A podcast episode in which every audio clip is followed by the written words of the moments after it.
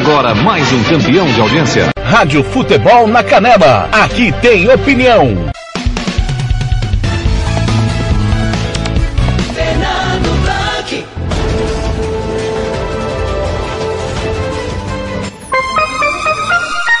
Conferindo comigo em Campo Grande, são sete da manhã desse dia 10 de agosto de 2021, terça-feira. Como que começou a sua terça-feira? Começou legal? Começou igual Blank, no de tudo um pouco? Está começando de tudo um pouco na sua Rádio Futebol da Canela, edição dessa terça-feira, dia 10 de agosto. Falta quatro dias para o nível do Blank. Pode me dar presente que eu aceito. Pode ser qualquer coisa.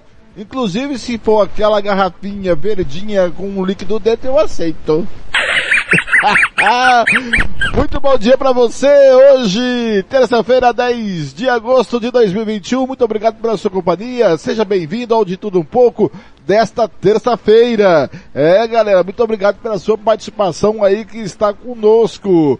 É a Rádio Futebol da Canela, número 1 um de jornalismo esportivo do Mato Grosso do Sul, timão do TLF, que tem a minha coordenação.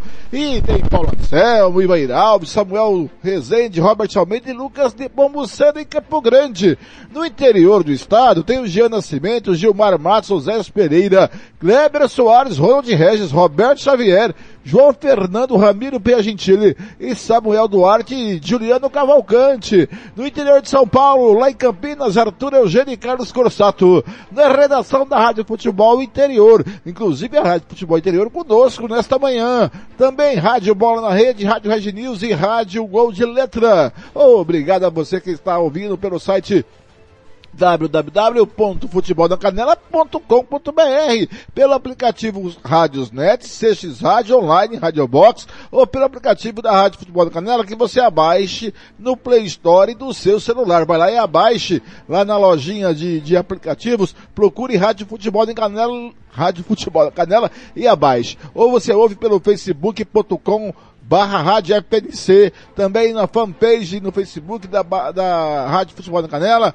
Futebol Nossa Paixão, obrigado em domingo, deu 1.100 visualizações só no jogo do Flamengo Internacional, que eu narrei, hein, junto com o Gilmar Matos e também o Thiago, muito obrigado. Olha, daqui a pouquinho, quando terminar de tudo um pouco, vai estar disponível no Spotify e amanhã no site da Rádio Futebol no Canela. Também você pode acompanhar a nossa programação no Instagram Rádio Futebol no Canela e resultados de todos os jogos de todo o mundo inteiro.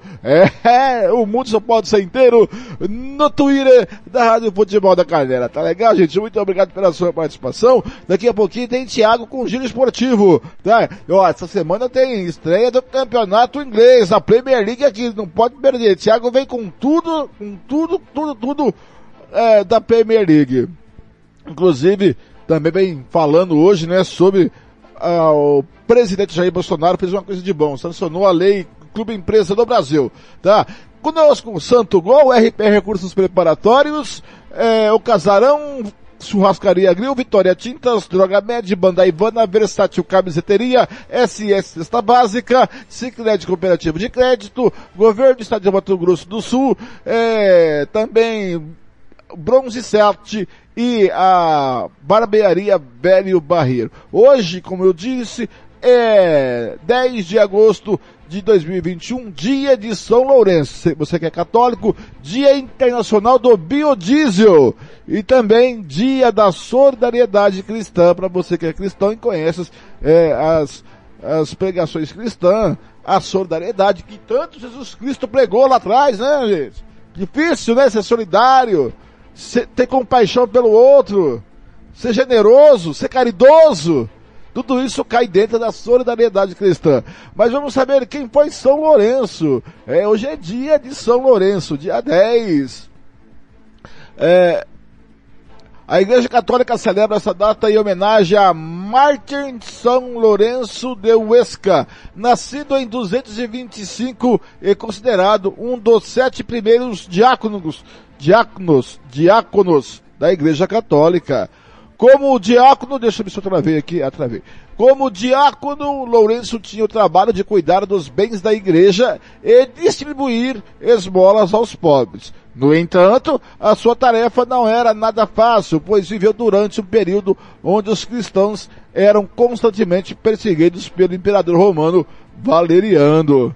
Certa vez, após a morte do Papa Sisto II, por ordem do imperador, este ordenou que Lourenço entregasse toda a riqueza da igreja para ele dentro de três dias. Passado esse tempo, o diácono apareceu no palácio de Valeriano com várias pessoas pobres, viúvas, doentes, idosos e etc. O santo então disse, ao ver o semblante de desespero do monarca, eis aqui os nossos tesouros, que nunca diminuem e podem ser encontrados em toda parte. Mesmo sob as torturas e ameaças do imperador, Lourenço nunca deixou a sua fé ser estremecida. De acordo com a história, o santo foi executado de forma cruel, preso numa grelha enquanto era lentamente assado. Mesmo nesse momento terrível, Lourenço não perdeu a calma e ainda fazia piadas com seus algozes. São Lourenço é o padroeiro dos humoristas. Tá aí a história de mais um santo aí. Você que é católico. Tá certo? Agora em Campo Grande são sete e seis da manhã. Vamos começar de música um pouquinho. Ah, se eu quiser, é ele. Zeca Pagodinho, embaixador do Serem, do Xerém, 7 e 6. Bom dia.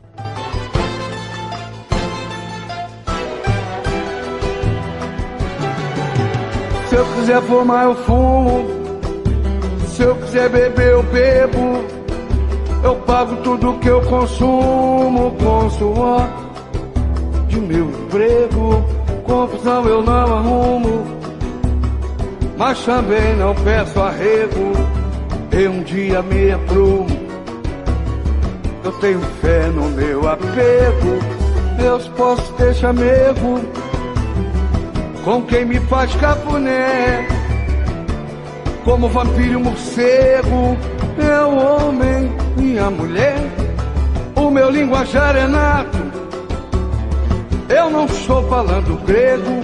Eu tenho amores e amigos de fato, tá tudo aí. Ó. Nos lugares onde eu chego, eu sou descontraído. Não que eu tivesse bebido, nem que eu tivesse fumado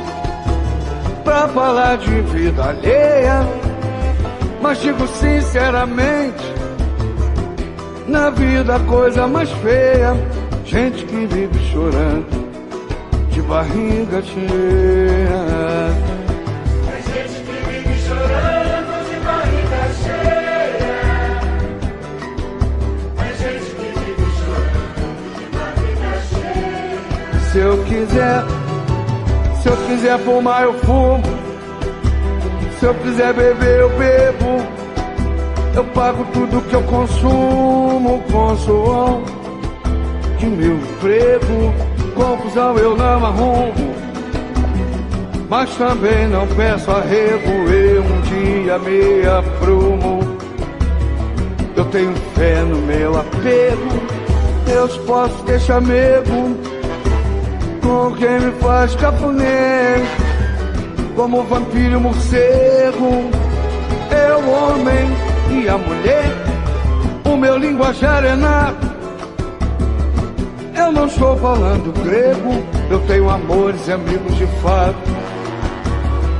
Nos lugares onde eu chego, eu estou descontraído. Nunca tivesse bebido, nem que eu tivesse fumado pra falar de vida alheia. Mas digo sinceramente, na vida a coisa mais feia, gente que vive chorando, de barriga cheia.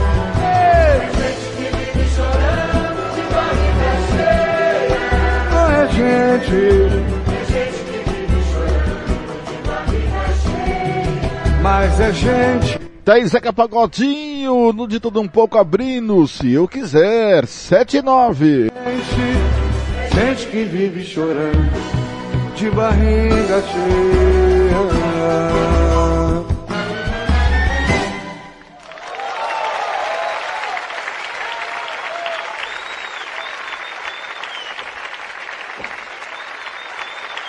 Rádio Futebol na Canela. Aqui tem opinião. Tá precisando de remédio na comunidade da sua casa? Ligue para a Droga Med. Aqui tem farmácia popular. Entrega grátis na região da Vila Nácer e Copa Sul. 3365-2101. 3365-2101. Ligue e peça o seu remédio. Ou vá até a nossa loja na rua Clóvis, Mato Grosso, número 19, no bairro Copa Sul. Vá na Droga Med. 3365-2101.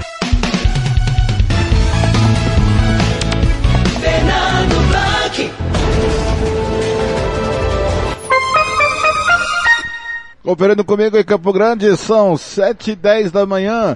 Vem aí o tempo e a temperatura na região centro-oeste do Brasil. Rádio Futebol na Canela. Aqui tem opinião. E agora, o tempo e a temperatura. O tempo segue firme e seco em grande parte da região centro-oeste nesta terça-feira. O céu fica encoberto e tem possibilidade de garoa apenas no sul do Mato Grosso do Sul. O sol brilha forte em todas as áreas. As temperaturas sobem e a umidade relativa segue extremamente baixa nas horas mais quentes do dia. A temperatura pode ficar entre 15 e 36 graus. Já os índices de umidade relativa do ar variam entre 12 e 65%. As informações são do Somar Meteorologia. Larissa Lago, o tempo e a temperatura. Rádio Futebol na Canela. Aqui tem opinião. Catiúcia Fernandes. Novo lote com Coronavac e Pfizer chega ao Mato Grosso do Sul nesta segunda-feira. Ao todo, são 18.800 doses da vacina Coronavac, mais 39.780 doses da vacina Pfizer. Segundo o secretário de Estado, Geraldo Rezende, os 79 municípios do estado têm feito um trabalho louvável em relação à vacinação. Mato Grosso do Sul aplicou até o momento 2.490.380 doses, sendo 1.517.985 com a primeira dose dose e 740.535 com a segunda dose. 231.860 pessoas receberam dose única. De acordo com o levantamento nacional, Mato Grosso do Sul está entre os estados brasileiros com o melhor desempenho na vacinação. Aqui, 84,05% da população adulta vacinável maior de 18 anos recebeu a primeira dose do imunizante e 46,70% foi imunizado imunizado com a segunda dose. Já os números do boletim epidemiológico desta segunda-feira, dia 9, registram 703 casos novos, totalizando 360.499 casos confirmados desde o início da pandemia. Também foram confirmadas mais oito mortes em consequência da doença, 9.082 vidas perdidas desde o início da pandemia. Catiúcia Fernandes para a Rádio Futebol. Futebol na Canela. Rádio Futebol na Canela. Aqui tem opinião. Pegou Cicred, é só sucesso.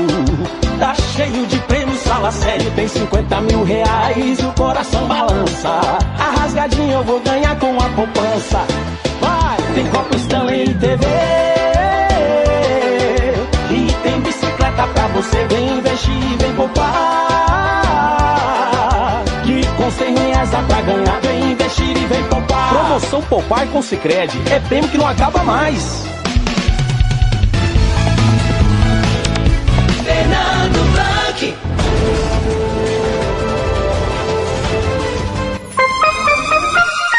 Conferindo 7 e 14, tá aí o, bo- o boletim epidemiológico com a Catiúcia Fernandes das últimas 24 horas. Aí, olha, atenção, hoje é dia de vacinação aqui em Campo Grande. Atenção, primeira dose para pessoas com 18 anos ou mais. você que tem 18 anos ou mais, pode tomar a primeira dose hoje. Ontem eu vi fila ali na Albano Franco, no Ayrton Senna, hein? Atenção, primeira dose repescagem. Adolescentes com comorbidades de 12 a 17 anos. Necessária apresentação de laudo médico. Primeira dose de repescagem, adolescentes com comorbidades, 12 a 17 anos. Necessária apresentação de laudo médico. Segunda dose AstraZeneca. Pessoas que tomaram a primeira dose até 5 de junho. Segunda dose Coronavac, pessoas que tomaram a primeira dose até 15 de julho.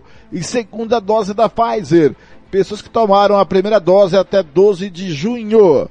Locais de imunização, Drive Tour Ayrton Senna, Albano Franco, Cacemes, UCDB e Guanandizão. Nesses, nesses locais, o horário de imunização é das é do meio-dia e meia às 22 horas. Na seleta do meio-dia às 4h45 da tarde. Nas unidades, nas unidades de saúde, tanto o UBS, o USF e CF, da uma da tarde às 4h45. Regiões de Anduizinho, Segredo, Lagoa, Bandeira, Prosa e Ibiruçu.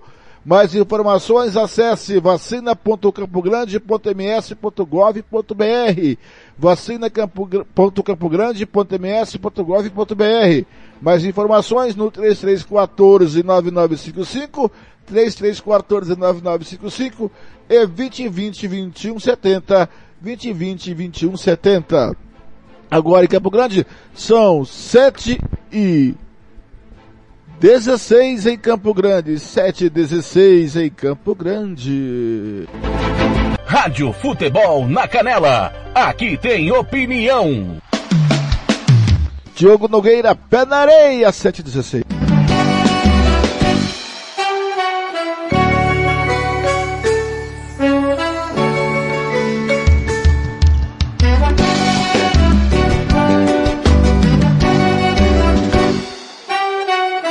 Vamos, amor, vamos curtir, bora pra beira do mar.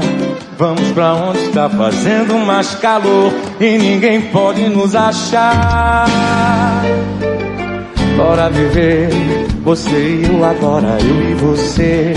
Vamos pra onde tudo pode acontecer, inclusive nada. Nada pode ser melhor do que a gente junto nós dois. Mil ideias, uma história de amor e o assunto é nós dois. Dois amantes namorando na beira da praia. Ai, ai, ai. Nada pode ser melhor pra gente se amar. É na areia, a caipirinha, água de coco, a cervejinha. É na areia, água de coco, um beira caipirinha, água de coco, a cervejinha. É na areia, água de coco, beira do mar. Vamos, amor, vamos curtir bora pra beira do mar. Vamos pra onde está fazendo mais calor e ninguém pode nos achar. Bora viver, você e eu agora, eu e você. Vamos pra onde tudo pode acontecer, inclusive nada.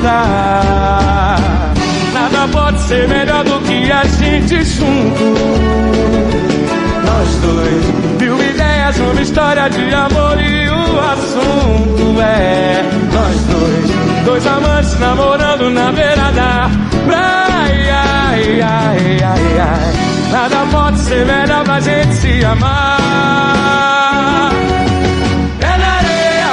Caipirinha, água de coco, a cervejinha. É na areia, água de coco, um beira do mar.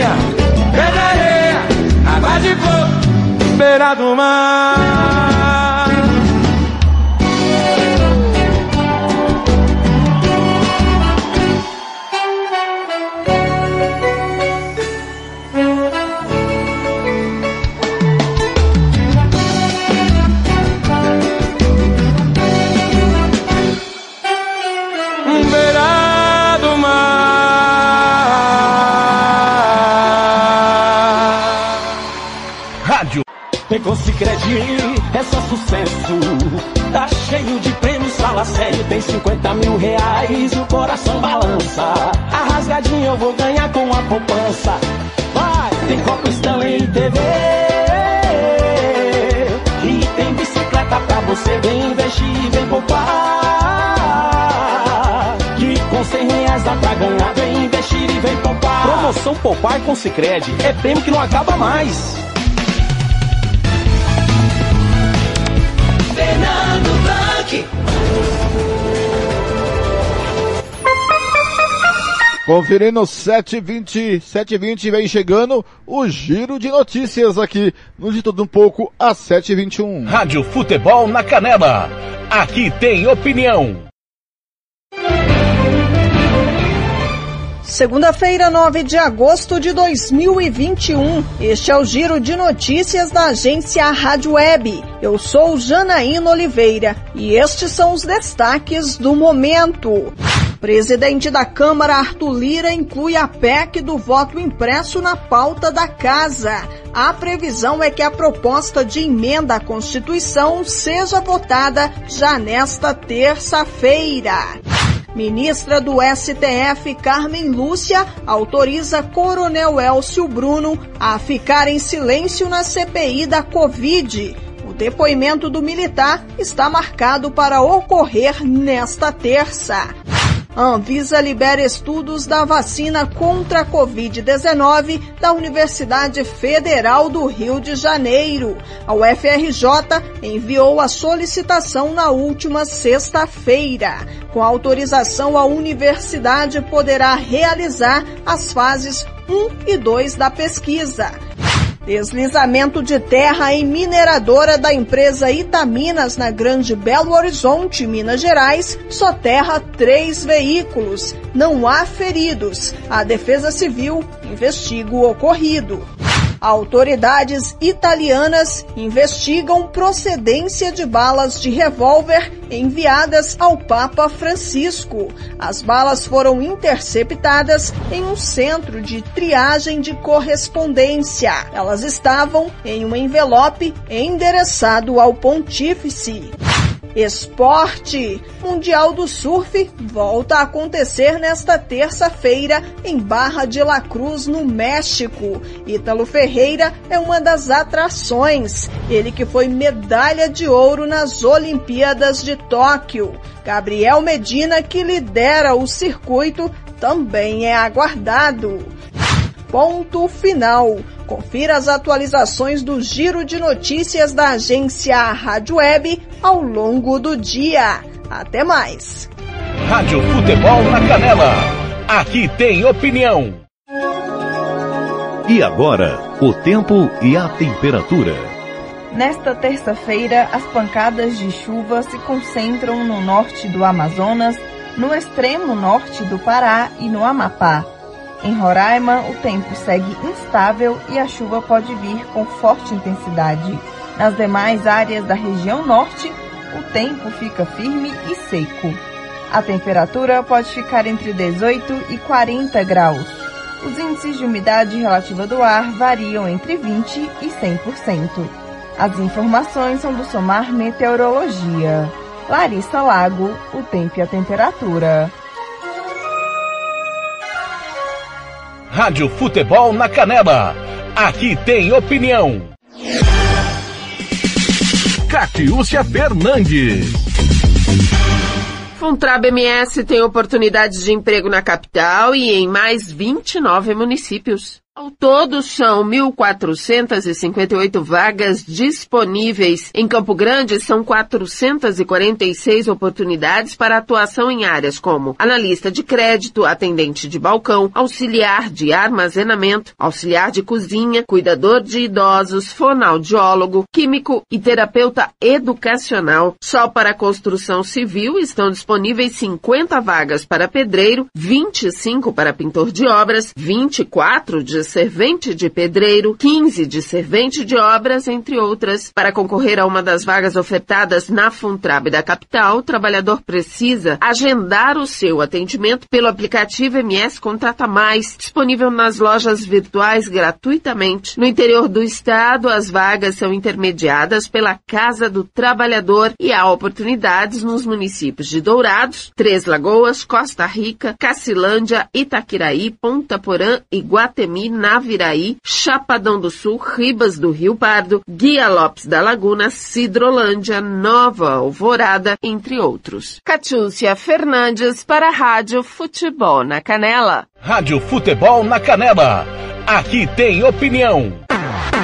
SS Cesta Básica, a melhor cesta básica de Campo Grande e região. Temos cestas a partir de setenta reais, é isso mesmo. E entregamos em toda Campo Grande, terrenos e do Brasil sem taxa de entrega. Aceitamos cartões de débito e crédito. Parcelamos em até três vezes do cartão de crédito. Fazemos também na promissória. SS Cesta Básica, 9170 2050. WhatsApp 99170 2050. Cesta Básica de verdade é aqui. SS Cesta Básica.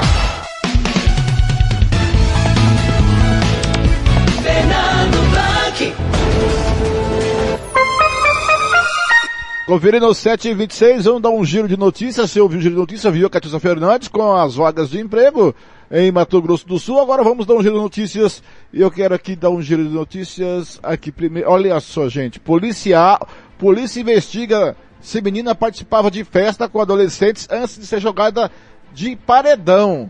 Informações é do Media Max. Aqui, ó, Media Max. Três indígenas da aldeia Bororó foram levados para a primeira delegacia de Dourado, cidade a 225 quilômetros da capital.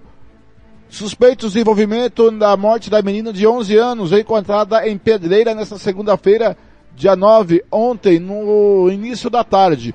Outras quatro testemunhas também foram encaminhadas para prestarem depoimento. A suspeita de que Raíssa da Silva Cabreira participava de uma festa no local junto a outros adolescentes.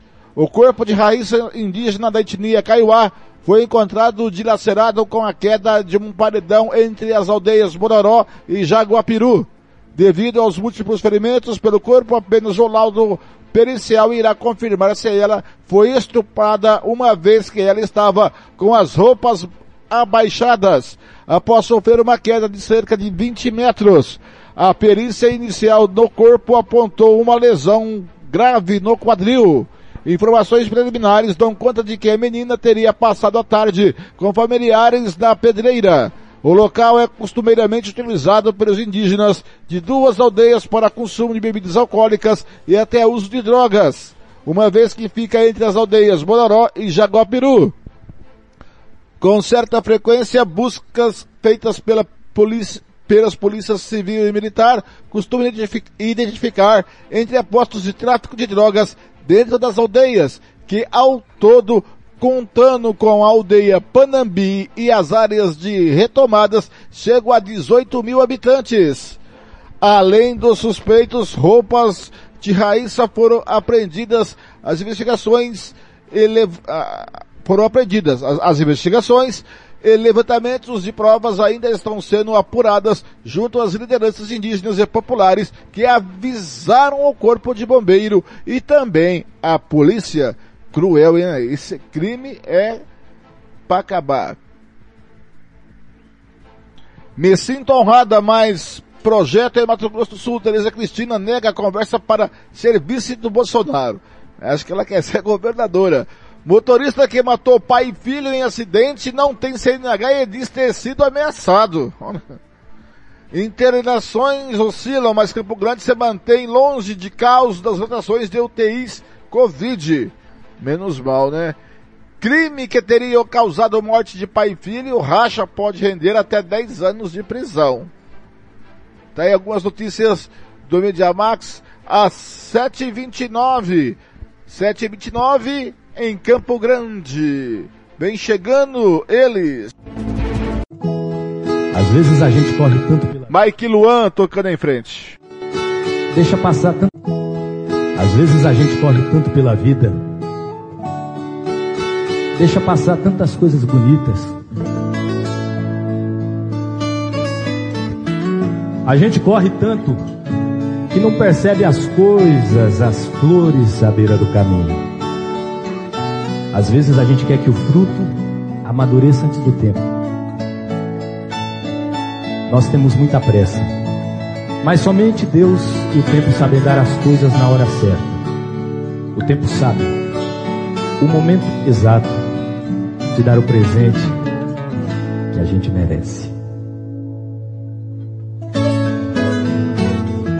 Ando devagar, porque já tive pressa, leve esse sorriso, porque já chorei demais. Hoje me sinto mais forte, mais feliz, quem sabe, só levo a certeza de que muito pouco eu sei, eu nada sei. Conhecer as manhas e as manhãs, o sabor das massas e das maçãs. É preciso amor para poder pulsar, é preciso paz para poder sorrir, é preciso a chuva para fluir. Todo mundo ama o dia Todo mundo chora, um dia a gente chega e outro vai embora. Cada um de nós compõe a sua própria história. Cada ser em si carrega o dom de ser capaz de ser feliz. Conhecer as manhas e as manhãs, o sabor das massas e das maçãs. É preciso amor para poder pulsar, é preciso paz para poder sorrir, é preciso a chuva para florir. Penso que cumprir a vida Seja simplesmente conhecer a mancha e tocando em frente. Como um velho boiadeiro levando a boiada, eu vou tocando os dias. Pela longa estrada eu vou, estrada eu sou. Conhecer as manhas e as manhãs, o sabor das massas e das maçãs. É preciso amor para poder pulsar, é preciso paz para poder sorrir, é preciso a chuva florir. Linda música de Renato Teixeira e Almir Sater na voz dos jovens Mike Lian, 733. Rádio Futebol na Canela. Aqui tem opinião. O Tribunal Regional Federal da Segunda Região negou o recurso da defesa do ex-governador do Rio de Janeiro, Sérgio Cabral, para suspender a prisão preventiva. O recurso foi apresentado no processo da Operação Eficiência, desdobramento da Lava Jato. Na ação, Cabral é acusado de corrupção passiva, lavagem de dinheiro e evasão de divisas, praticadas em um esquema de propinas para favorecer o empresário Ike Batista. A prisão foi decretada em 2017 pela primeira instância e, posteriormente, o ex-governador acabou sendo condenado à pena de reclusão de 22 anos e 8 meses. A prisão preventiva foi mantida pelo juízo sob o argumento de que solto, o réu poderia agir para ocultar valores que seriam produto dos crimes. Segundo o TRF2, além desta ação, Cabral é mantido em prisão preventiva por conta de processos da Operação Calicute, também da Justiça Federal do Rio de Janeiro e por dois outros, sendo um da Justiça Federal do Paraná e outro do Tribunal de Justiça Fluminense. A defesa do ex-governador sustentou que ele teria se oferecido para colaborar com as investigações e que, por isso, não haveria motivos para mantê-lo no cárcere. A defesa também alegou a inexistência de qualquer risco de tentativa de fuga, já que o passaporte de Cabral está retido. Além disso, ele não ofereceria risco à ordem pública, já que está fora do governo desde 2014 e sem filiação partidária. A decisão de negar o recurso foi da primeira turma especializada do TRF2. A relatora do processo, desembargadora federal Simone Schreiber, entendeu que a soltura do réu poderia sim colocar em risco a ordem pública, já que mesmo afastado de mandatos eletivos, Sérgio Cabral poderia exercer influência política após atuar por décadas como parlamentar e chefe do Executivo Estadual. A desembargadora ainda destacou a quantidade e a gravidade das ações delituosas que pesam sobre ele. O ex-governador do Rio de Janeiro já foi condenado em 20 processos que somam penas de mais de 350 anos de prisão. Da Rádio Nacional no Rio de Janeiro, Fabiana Sampaio. Rádio Futebol na Canela. Aqui tem opinião. E agora, o tempo e a temperatura. A chuva se concentra no litoral da Paraíba, Pernambuco e Alagoas nesta terça-feira, 10 de agosto. Nas demais áreas da costa leste da região Nordeste, no litoral do Ceará e no Piauí, há condições apenas para chuva rápida e passageira. A temperatura varia entre 12 e 36 graus. Em toda a região, a umidade relativa do ar fica entre 20 e 96%. As informações são do Somar Meteorologia. Poliana Fontinelli, o tempo e a temperatura. Rádio Futebol na Canela. Aqui tem opinião. O preço da arroba do boi gordo teve queda de 2% nesta segunda-feira em São Paulo, sendo comercializada a R$ 312,95. Em Belo Horizonte, o preço da arroba do boi gordo está estável, com venda R$ 305,50. Em Goiânia, a arroba do boi gordo é vendida a R$ 299,50 e em Cuiabá a R$ 294,50. O preço do quilo do frango congelado está estável, sendo comercializado em São Paulo a R$ 7,93. Em Santa Catarina, o preço do quilo do frango congelado é cotado a 7,60 e a 7,80 em Porto Alegre. O preço da carcaça do suíno está estável em São Paulo, com venda a R$ 10,36 o quilo. No Paraná, a carcaça do suíno é comercializada a R$ 10,10 e em Santa Catarina a 10 reais. Os valores são do canal Rural e Cepeia. Reportagem Cristiano Gorgomilos. Rádio Futebol na Canela. Aqui tem opinião. E agora, o tempo e a temperatura. Nesta terça-feira, uma frente fria avança pelo estado gaúcho e mantém um tempo estável, com chuva a qualquer hora. Também aumentam as condições para chuva fraca em parte do centro e do sul de Santa Catarina. Nas demais áreas, o tempo segue firme. A temperatura na região sul pode ficar entre 6 e 30 graus. Os índices de umidade relativa do ar variam entre 30 e 100%. As informações são do Somar Meteorologia.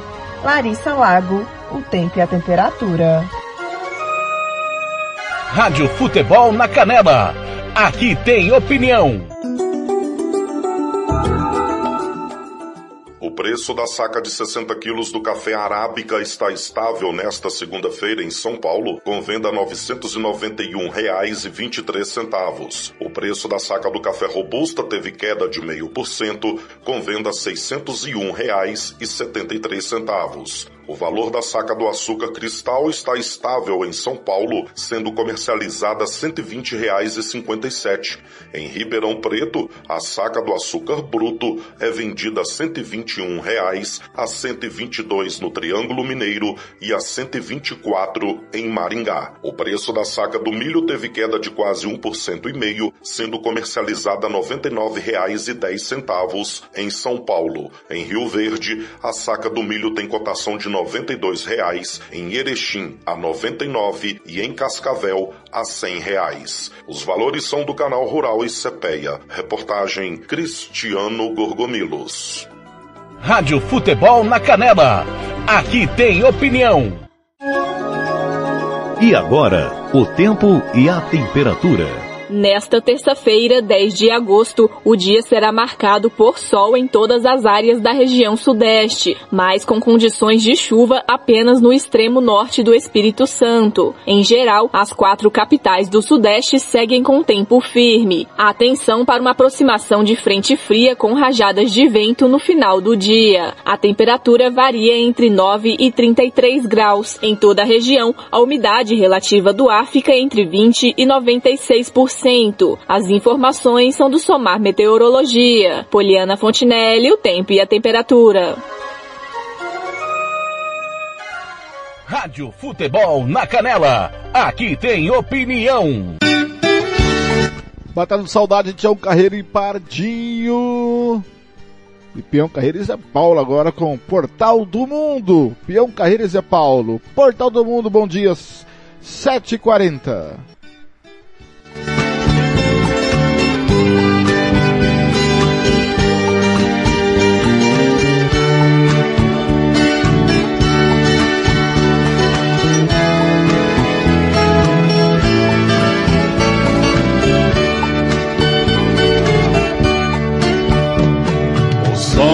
Da viola bateu no meu peito doeu, meu irmão.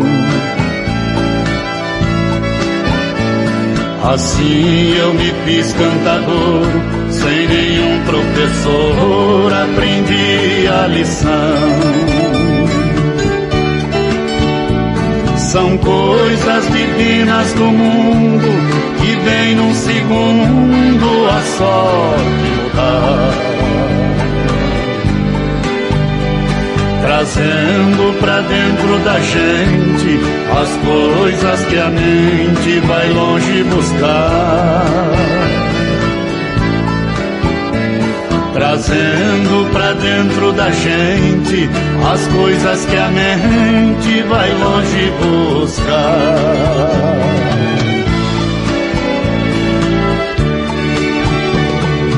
Verso se fala e canta, o mal se espanta e a gente é feliz. No mundo das rimas e trovas, eu sempre dei provas das coisas que fiz. Por muitos lugares passei, mas nunca pisei falso no chão. Cantando interpreto a poesia, levando alegria onde a solidão. Cantando interpreto a poesia, levando alegria onde há solidão.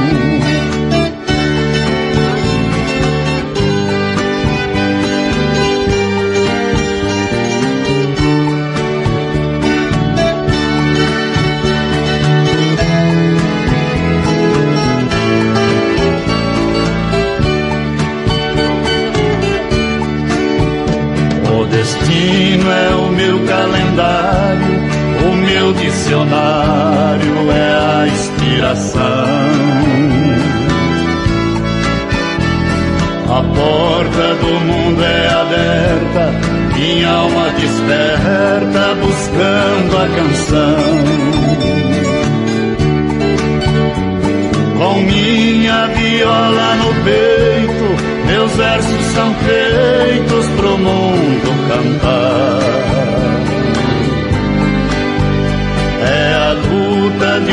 Velho talento, menino por dentro, sem nunca cansar. Peão Carreiro, Zé Paulo, Porta do Mundo, 744. Luta de um velho talento, menino por dentro, sem nunca cansar.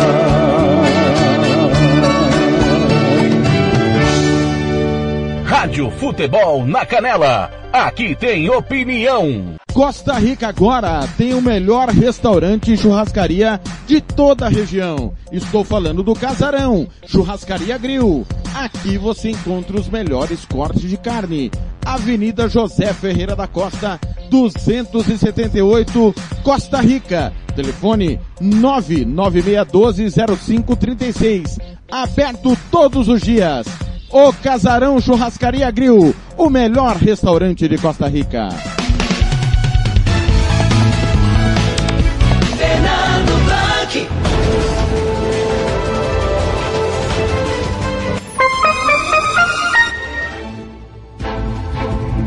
Conferindo comigo, Campo Grande, são 7h45, daqui a pouquinho tem é, o Giro Esportivo com o Thiago Lopes Faria, aqui dentro de, de tudo, de, aqui dentro de, de tudo um pouco, é, dá um pouco de cacofonia. Muito bem, 7h45, vamos começar a falar sobre os bastidores da política. Aqui no De Tudo Um Pouco, às 7h45, vem chegando o Luiz Megali da Band São Carlos. Rádio Futebol na Canela. Aqui tem opinião. A PEC do voto impresso pode ser votada nessa semana pelo plenário, pelo plenário da Câmara. Quem tem mais de Brasília é o Rafael Procópio. Um almoço com os líderes da base governista e o presidente da Câmara dos Deputados, Arthur Lira, deve ocorrer nesta segunda-feira. O objetivo do encontro é ouvir os deputados sobre levar a proposta de emenda à Constituição do voto impresso diretamente para o plenário. A votação deverá ser nominal. No sábado, após mais uma motociata, desta vez em Santa Catarina, o presidente Jair Bolsonaro voltou a defender o voto impresso e a fazer ataques contra o atual sistema eleitoral. Quem decide eleições são vocês. Não são meia dúzia dentro de uma sala preta que vai contar e decidir quem ganhou as eleições. Não vai ser um ou dois ministros do Supremo Tribunal Federal que vão decidir o destino de uma nação. E ele não para, né? Mas, gente, na, na semana passada, Sheila, a gente conversou bastante sobre isso. Megali falou bastante, Dora Kramer, o Rodrigo Orengo, a própria Mônica Bergamo também, sobre aquela linha traçada no chão, né, pelo Supremo Tribunal Federal, do tipo, esse é o limite. Temos um limite estabelecido. Uhum. Precisamos voltar, vamos chamar de harmonia, vai, entre os poderes, para que a democracia funcione normalmente. Não é assim, a gente não precisa ser amigo. A gente só precisa trabalhar junto. Supremo Tribunal Federal está aqui como um dos pilares, né, como alicerce da democracia, para que uh, o executivo possa trabalhar, para que o legislativo possa trabalhar, é assim, gente. O judiciário, o legislativo e o executivo trabalham juntos, são pilares e eles vão ali se escorando. É, e ainda assim, e apesar disso, e depois daquela fala super forte do ministro Luiz Fux, do presidente do, do, Supremo Tribunal Federal, depois de desmarcar aquela reunião que teria com o presidente da República, depois de chamar o Augusto Aras, o procurador-geral da República para uma reunião, para uma conversa, dizendo: olha, a gente precisa trabalhar junto daqui para frente. Mesmo assim, o presidente da República parece dar de ombros, dar uma banana e continua falando que ele bem entende. O que, que é isso? Tá testando os limites? É, é, até difícil compreender e fazer interpretações, né, Megali, sobre qual é a real intenção dele, além de tumultuar todo o cenário, porque disso a gente já sabe.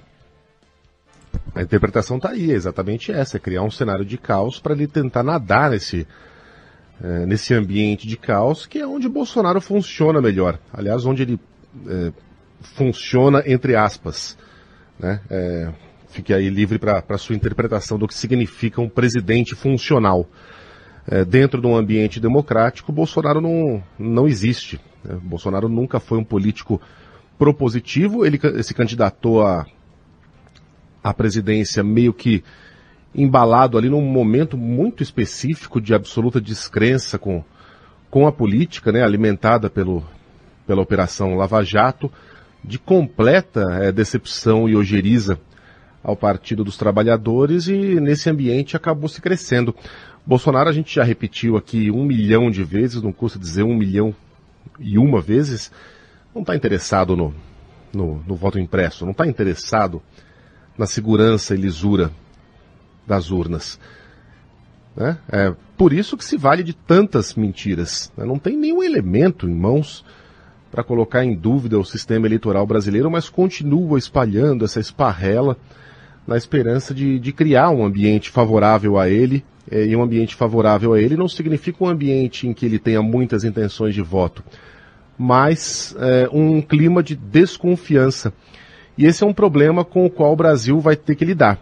Porque Bolsonaro de, deveria, estou colocando no condicional aqui, porque a gente não sabe se isso vai de fato acontecer, mas deveria pagar um preço alto. Um preço político, um preço é, judicial por essa cantilena golpista que vem espalhando desde o primeiro dia em que pisou no Palácio do Planalto. Só que, é, de certo modo, ele é vitorioso nessa, é, nessa pregação. Por que vitorioso? Porque a gente vai ter eleição com voto impresso no ano que vem? Não, não seria nem essa a intenção dele. Né? É, ele é vitorioso porque ele conseguiu plantar a semente da desconfiança em 20, 25% da população, o que já é, é suficiente para você criar um ambiente turbulento. Então, veja só em que situação estamos, devido às loucuras de um presidente com um discurso golpista, é possível que tenhamos de fazer a vontade de seus seguidores e aprimorar o sistema eleitoral devido à semente da desconfiança que foi plantada na cabeça de boa parte dos brasileiros. O sistema eleitoral depende, em boa medida, seja ele contado manualmente, seja contado eletronicamente, mas no caso desse último sistema, ainda mais. Caramba, tem gente soltando rojão aqui. É, foi aí isso? Foi aqui. É, agora me perdi até no raciocínio. É. O sistema, o sistema depende da confiança para funcionar. E nesse ponto o Bolsonaro é vitorioso, ele plantou essa semente. É, a gente vai ter que lidar com esse problema, com esse assunto, porque ficar repetindo aqui mil vezes que nunca houve nenhuma prova de fraude, nenhuma evidência de fraude. Ah, mas o Bolsonaro apresentou a invasão do TSE, sim! Uma invasão que no final das contas provou ainda mais a segurança do sistema, porque o hacker, embora tenha permanecido no, no sistema eletrônico do TSE durante meses, não conseguiu acesso às urnas eletrônicas, porque não dá para um hacker invadir uma urna eletrônica. Seria a mesma possibilidade de ele invadir essa caneca, que eu estou mostrando uma caneca agora, para quem está nos acompanhando no YouTube. Não é um objeto que está ligado na internet. Mas a desconfiança está aí. Veja só que paradoxo é, triste em que nos encontramos. Quanto à reunião de, de poderes, poderes trabalhando em harmonia. Eu sou contra esse negócio aí de poder ter que trabalhar em harmonia. Os poderes têm que trabalhar com independência e com respeito. Respeito no STF por parte do Planalto, respeito do Congresso por parte da presidência. E o que a gente vê são exemplos dioturnos de desrespeito e de uma tentativa de desqualificar os demais poderes de Jair Bolsonaro. A corda vai sendo cada vez mais esticada ela tem data para arrebentar. É no segundo semestre de 2022, a não ser que as demais instituições trabalhem de maneira independente, mande as favas uma suposta harmonia que não precisa obrigatoriamente existir e coloque um freio nesse comportamento. É isso que a gente espera. É. Esse ambiente aí de, de falas que desafiam não são necessariamente as boas relações, como você está falando, né, Mengali? Boas relações institucionais, mas respeitosas, né? Relações institucionais, respeitando Exato. as quatro é linhas e tal. Então é isso. Agora, já já a gente deve ter o comentário da Juliana Rosa, você até já convidou aqui os nossos ouvintes falando de economia, porque quando a gente fala de confiança ou desconfiança, desse ambiente que é alimentado pelo presidente Jair Bolsonaro, isso impacta muito os números, a economia, o mercado olha desconfiado, o mercado olha de lado, e aí juntando uma coisa com outra, essas falas do presidente da República, a insistência nesse projeto na PEC do voto impresso e também agora juntando mais um fator que deve mexer com os mercados, e aí já já a Ju fala mais pra gente, que a gente falou um pouco antes, né, sobre essa PEC que autoriza o parcelamento de precatórios. Os precatórios nada mais são do que as dívidas que os governos têm com as pessoas. O que a PEC propõe? Parcelamento desses precatórios, dessas dívidas. E aí, mais uma vez, a gente está falando de riscos, de riscos para o teto de gastos, né? Para furar o teto de gastos ou para tentar driblar o teto de gastos na, ainda na tentativa de mexer com Bolsa Família, melhorar a situação do Bolsa Família, mas ainda é projeto que deve ser avaliado. Vamos acompanhar, porque é mais um elemento aí de desestabilização para os mercados e de desconfiança também. Quando você não paga a sua dívida, aliás, esse é um problema super antigo, né, dos Calote. precatórios. Tem Desculpa, nome, tem nome, precatório tem nome, né? Calote. É, é calote. Quando você não paga, é calote. É passar o chapéu com o chapéu dos outros, né? É aumentar um benefício para o cidadão, e claro que precisa de mais, mas usando um dinheiro que é de outra pessoa. Rádio Futebol na Canela. Aqui tem opinião.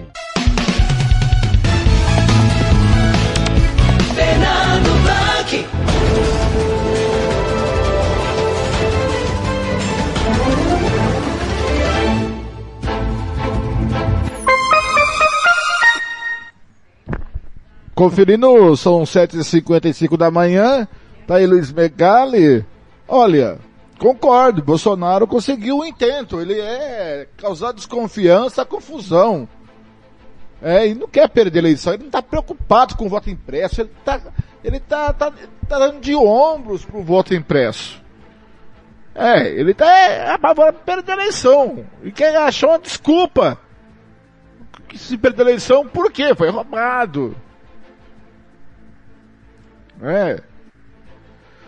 E a culpa de tudo isso é da gente. Bolsonaro é, faz bravata, aí vai esticando a corda, vai esticando a corda. E outra coisa, concordo com o Luiz Megali, não tem que ter harmonia entre os poderes. E também no, o presidente do STF, o seu Fux, não tem que nada que se reunir com o Bolsonaro, com o presidente da Câmara Federal e com o presidente do Senado. Cada um no seu quadrado, faça o seu. Se o Bolsonaro não está cumprindo com as responsabilidades de um presidente da República, que é respeitar a Constituição, acione a ele judicialmente com os, com os instrumentos que a democracia e que o sistema brasileiro nos oferece. Não é para fazer reunião, aí fica bravinho e cancela a reunião porque ele xingou membros da corte. Né? Não é por aí. Não é isso? Outra coisa. A Dilma foi vitimada por pedaladas fiscais. E essa bolsa, esse novo Bolsa Família, que nem sei o nome agora, é o que? Não pagar peca, é, precatórios é o que? Pedaladas fiscais. Será que vão ter o mesmo rigor que teve com a Dilma Rousseff? É, sei não. Vem aí o Felipe Moura Brasil, porque hoje ele vem dose dupla às 7h57 na Band de na Band de São Carlos. Rádio Futebol na Canela.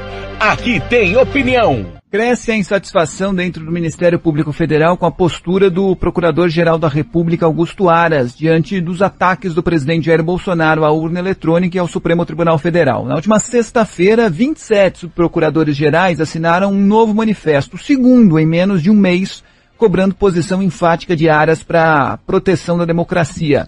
A nota pública afirma que não é dado ao PGR, abre aspas, assistir passivamente aos estarrecedores ataques, fecha aspas, ao STF, né, ao Tribunal ao Superior Eleitoral e aos membros dessas duas cortes. Os subprocuradores dizem que uma resposta é necessária quando os ataques podem, aspas novamente, configurar crimes comuns e de responsabilidade e que são inequívoca agressão à própria democracia.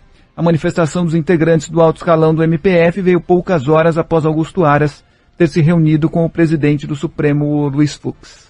Aliás, é uma das funções principais redigidas em lei do Ministério Público Federal defender a democracia. Agora, Augusto Aras está lá para defender o Bolsonaro. Foi para isso que Jair Bolsonaro escolheu alguém de fora da lista tríplice. Poderia até escolher alguém de fora da lista tríplice, já que não é uma imposição legal, que fosse um sujeito competente, independente, para atuar de acordo com os interesses públicos, dos interesses do país, da sociedade. Não para atuar a serviço de um projeto de poder.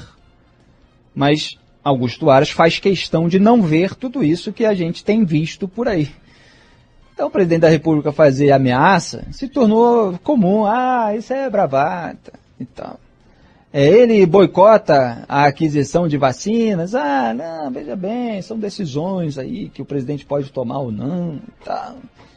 Então você tem uma CPI da pandemia que foi instalada em razão da omissão de Augusto Aras em relação à péssima conduta de Jair Bolsonaro na pandemia, que agravou o quadro que resultou em mais de 560 mil mortes por Covid-19 no Brasil. E agora você tem iniciativas por parte do TSE e do STF, com investigações em ambas as cortes sobre Jair Bolsonaro após esses ataques, não só em termos de ameaça, mas a própria reputação de um ministro, com mentiras e xingamentos, também por causa da omissão do PGR Augusto Ares. É natural e é correto que os subprocuradores manifestem a sua indignação em razão dessa omissão. Agora, Augusto Ares ganhou a boquinha da vida dele. Ele é um sujeito lá de baixo do MPF, para o qual ninguém dava bola. Sujeito que fazia festinha ali com os petistas, com os lulistas. Jair Bolsonaro, naquele momento, não tinha do lado dele é, um ministro da Justiça e Segurança Pública que topasse passar pano para a sujeira da família dele, com a instrumentalização de órgãos de Estado. Era o Sérgio Moro. E aí ele precisou de alguém que topasse se subordinar a interesses políticos e relevar o, o, que podia, o que poderia relevar, o que poderia prejudicar a família Bolsonaro e os seus aliados. E aí ele escolheu Augusto Ares. Foi em setembro de 2019. A primeira tentativa, inclusive, de Jair Bolsonaro interferir na Polícia Federal foi antes da escolha de Augusto Ares. E aí houve uma pressão contrária por parte do Sérgio Moro e por parte do Maurício Valeixo, diretor-geral da PF, que ele depois alterou. Aí que ele escolheu Augusto Aras em setembro, aí ele preparou o terreno e a investigação sobre a família foi avançando, o inquérito eleitoral sobre o Flávio chegou à superintendência da PF no Rio, ele não foi avisado como gostaria de ser para tentar impedir o avanço. E aí chegou uma hora que ele falou, não, vou acabar com esse negócio aí, porque senão você é atingido e tal. E para ele, não tem esse negócio de aresta moral, ah, os órgãos têm que funcionar de uma maneira independente. Não, tem o poder na mão, tem a caneta, ele quer botar lá quem proteja gente nossa, como ele diz. Ele quer botar gente nossa para proteger gente nossa. Essa é a expressão que ele usa. E colocou o senhor Augusto Vaz que está lá para fazer o que está fazendo. Nada. Rádio Futebol na Canela. Aqui tem opinião. Fernando Blanc. Conferindo 8 e 2 da manhã. Augusto Aras é o tipo canalha caucasiano de meia idade brasileiro. Não tá nem aí com o, como ele vai ganhar dinheiro, de que jeito ele vai ganhar vida. O, o que importa é ele viver bem, ganhar bem. O cara é privilegiado, é, estudou, foi advogado, procurador. E não precisa se submeter a isso. Mas ele prefere, porque quer ganhar mais, quer mais prestígio. Ele vende a sua honra para prestígio. Ele vende a sua honra, quem sabe um dia, para um cargo no STF, que é que ele quer. Que agora não foi, porque foi o Mendonça, indicado pelo senhor presidente da República, Jair Bolsonaro. Então, e o Fux foi dar um pito no Augusto Aras foi conversar. Tem aí a pressão dos 27 procuradores, a carta assinada. Mas você acha que vai adiantar alguma coisa esse pito do Fux no Aras? Claro que não. O Aras é o engavetador da República. Né? Nós tínhamos o flechador. Agora temos o engavetador da República. E não vai acontecer nada com o Bolsonaro se depender do Augusto Aras. E aí depois que a justiça entra com ação de ofício, porque a PGR não faz a parte dela, diz que é ilegal, diz que não pode. Olha, o Bolsonaro é esperto, tem esperteza política. Vai reconduzir Augusto, Augusto Aras, que não foi votado, um dos três procuradores da República, da lista tríplice e vai passar pano e vai segurar mais, mais ainda vai segurar coisas do Bolsonaro. Mas ele tá lá para isso. São 8 e 50 e 4, 8, 8 não, 8 e 4 em Campo Grande. 8 e 4, vem chegando aí agora para falar sobre o Bolsonaro e que ele se deu bem é Rodrigo Orengo, da Rádio Band de São Carlos. Rádio Futebol na Canela. Aqui tem opinião. Hora de conversar com o Rodrigo Orengo. Começa mais uma semana, começa mais uma semana de CPI da Covid, mas também uma semana movimentada em assuntos importantes no Congresso, né, Orengo? Bom dia para você. Muito bom dia, Megali. Sheila Carla, bom dia a todos. E realmente, já com propostas chegando aqui ao Congresso Nacional, hoje mesmo o presidente Jair Bolsonaro vai se encontrar com Arthur Lira para entregar matérias aqui que dizem respeito a pautas econômicas. Bolsa Família, que agora vai mudar de novo e vai ser turbinado, aí a ideia é elevar o valor médio hoje do Bolsa Família de 190, chegando até 300, 400 reais. E também aquela proposta, Megali, que parcela os precatórios, aquelas decisões judiciais de dívidas que a União tem com pessoas, empresas, estados e jogar mais para frente, para abrir espaço no teto de gastos. E o grande desafio desafio agora é conseguir recurso no momento que a gente sabe que não há recurso extra aí no orçamento. E como há teto de gasto, não adianta sair gastando aí, elevando o benefício social se não tiver de onde tirar. Então o desafio agora para os parlamentares é encontrar aí esse cálculo. Mas é isso que os deputados e senadores querem, estão pedindo ao governo, porque obviamente estão pensando nas próximas eleições. Né? Então se colocar numa balança aí, olha, proposta do voto impresso ou uma matéria que trata de benefício social, os parlamentares vão para benefício social. Eles não querem entrar nessa disputa aí que o presidente decidiu levantar a bandeira do voto impresso, tanto que hoje a gente vai ver aqui uma pressão muito grande de partidos para pautar logo isso e tirar aqui da agenda do Congresso Nacional. Querem que a votação seja amanhã, enquanto aliados do governo querem ganhar tempo para conseguir reverter essa tendência de derrubada da matéria. Mas as propostas chegando ao Congresso Nacional, aí formalmente os deputados e senadores já podem discutir esse assunto, né, que é encontrar esse meio caminho aí para o Auxílio Brasil, que vai chegar no lugar do Bolsa Família. Na prática, o programa deve ter muita semelhança com o Bolsa, Bolsa Família, atingindo aquelas pessoas que mais precisam, que estão em pobreza e pobreza extrema, mas a ideia é elevar esse valor. E para isso, precisa agora desse debate aqui com os parlamentares. Hoje o presidente está entregando formalmente essas propostas ao, ao, Congresso Nacional. A entrega vai ser é, com visita de Bolsonaro ao Congresso, como já aconteceu em outros projetos, Orengo? A ideia é essa, viu, Megar? Até para deixar claro, tem um simbolismo isso, né? Uhum. Que é entregar em mãos a proposta, mostrar que isso é uma prioridade. Agora é claro que o encontro entre Bolsonaro e Lira vai também girar em torno dessa história aí do voto impresso. Né? Quando essa matéria vai ser pautada? Existe um risco que é o seguinte, deixar isso se arrastar ainda mais, porque a ideia é votar logo. Há uma pressão de partidos para colocar na pauta já amanhã. Né? Tem uma reunião de líderes logo mais aqui para discutir esse tema na residência oficial da Câmara dos Deputados, do presidente da Câmara.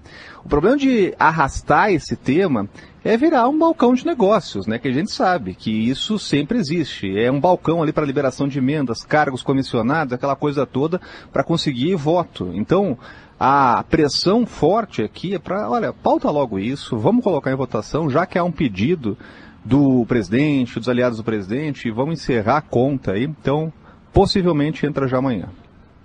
Muito bem. É, o que não vai entrar hoje é a cozinha maravilhosa de Rodrigo Orengo por questão de tempo. Estamos apertadíssimos aqui com o nosso relógio, mas eu convido o nosso ouvinte a visitar o Instagram do Orengo porque a a massa com, com tinta de lula lá deu certo. Ficou bonita para burro e parecia muito saborosa. Orengo, parabéns para você. Tá na tela para quem tá acompanhando aí. Isso não é um prato, é uma humilhação, um é. tapa na minha cara. Isso é uma tapa, um tapa na cara da sociedade. Rádio Orengo, Futebol na Canela. Aqui tem opinião.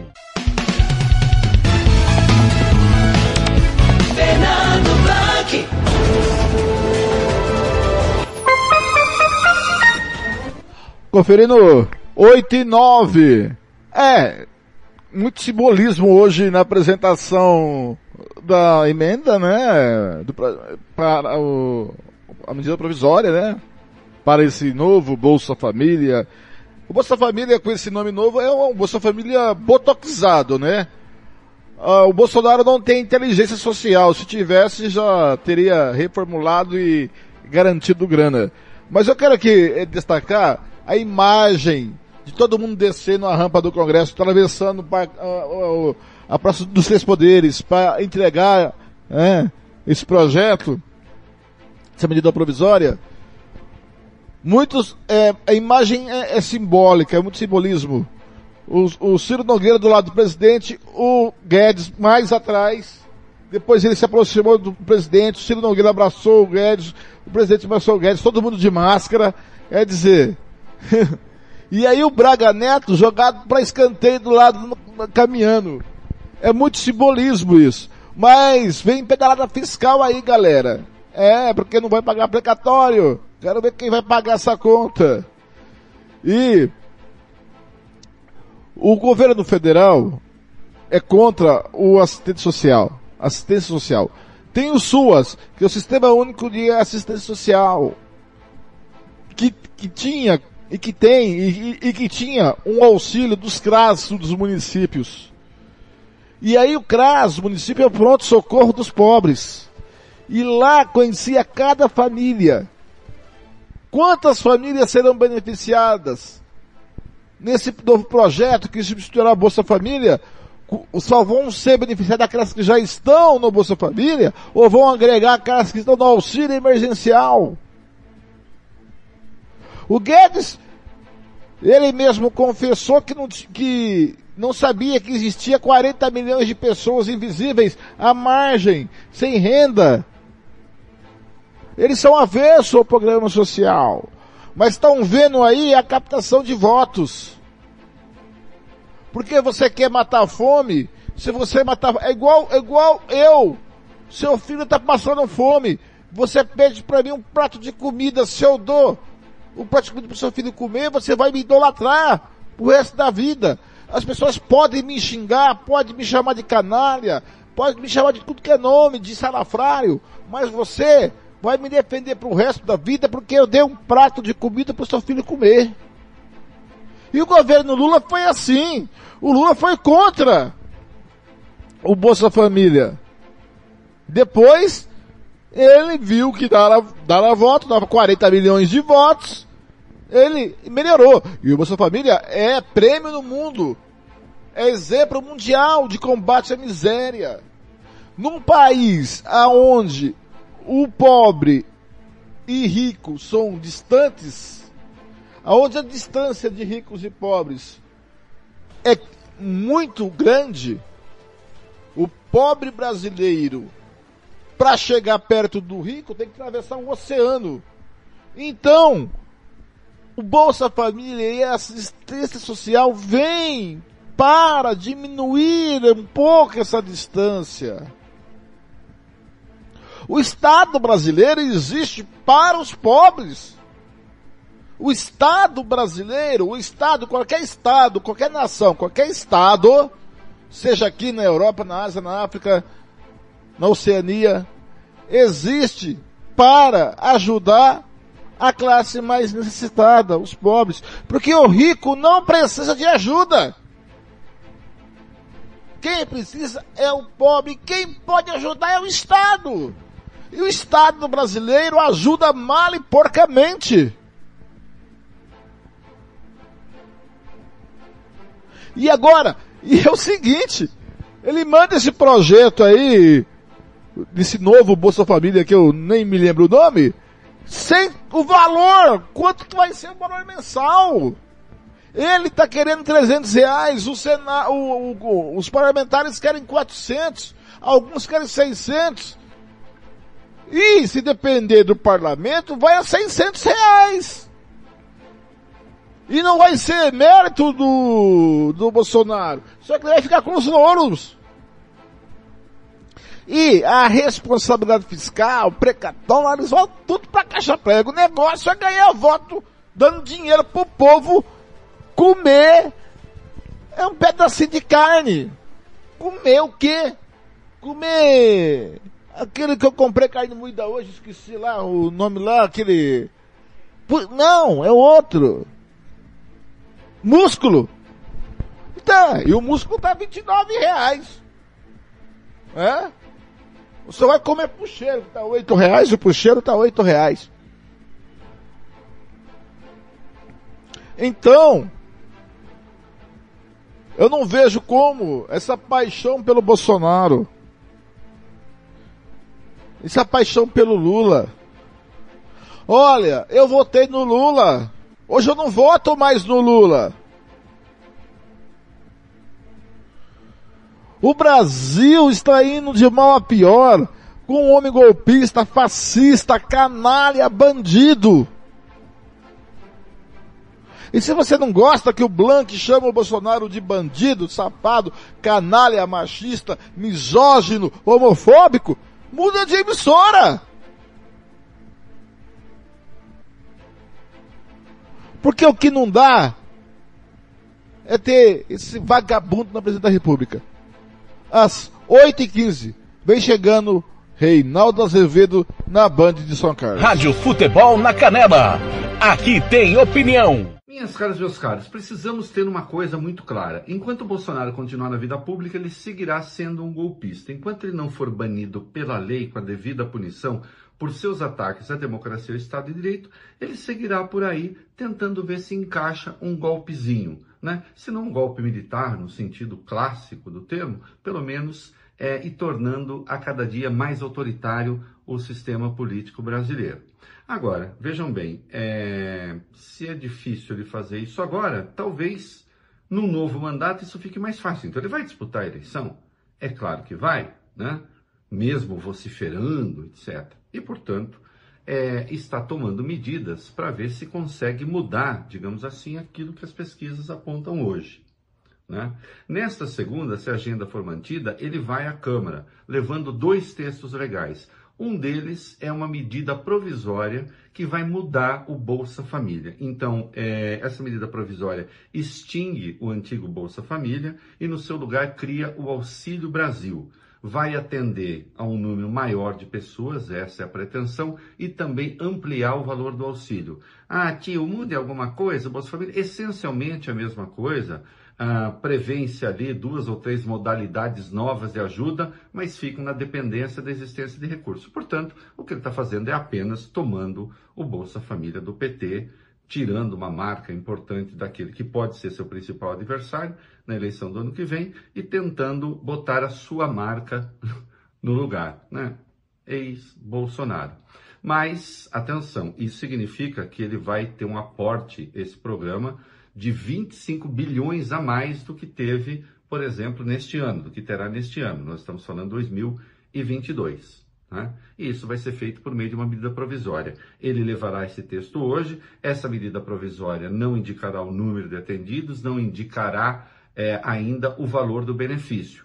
Mas, de qualquer modo, é essa a pretensão. Né?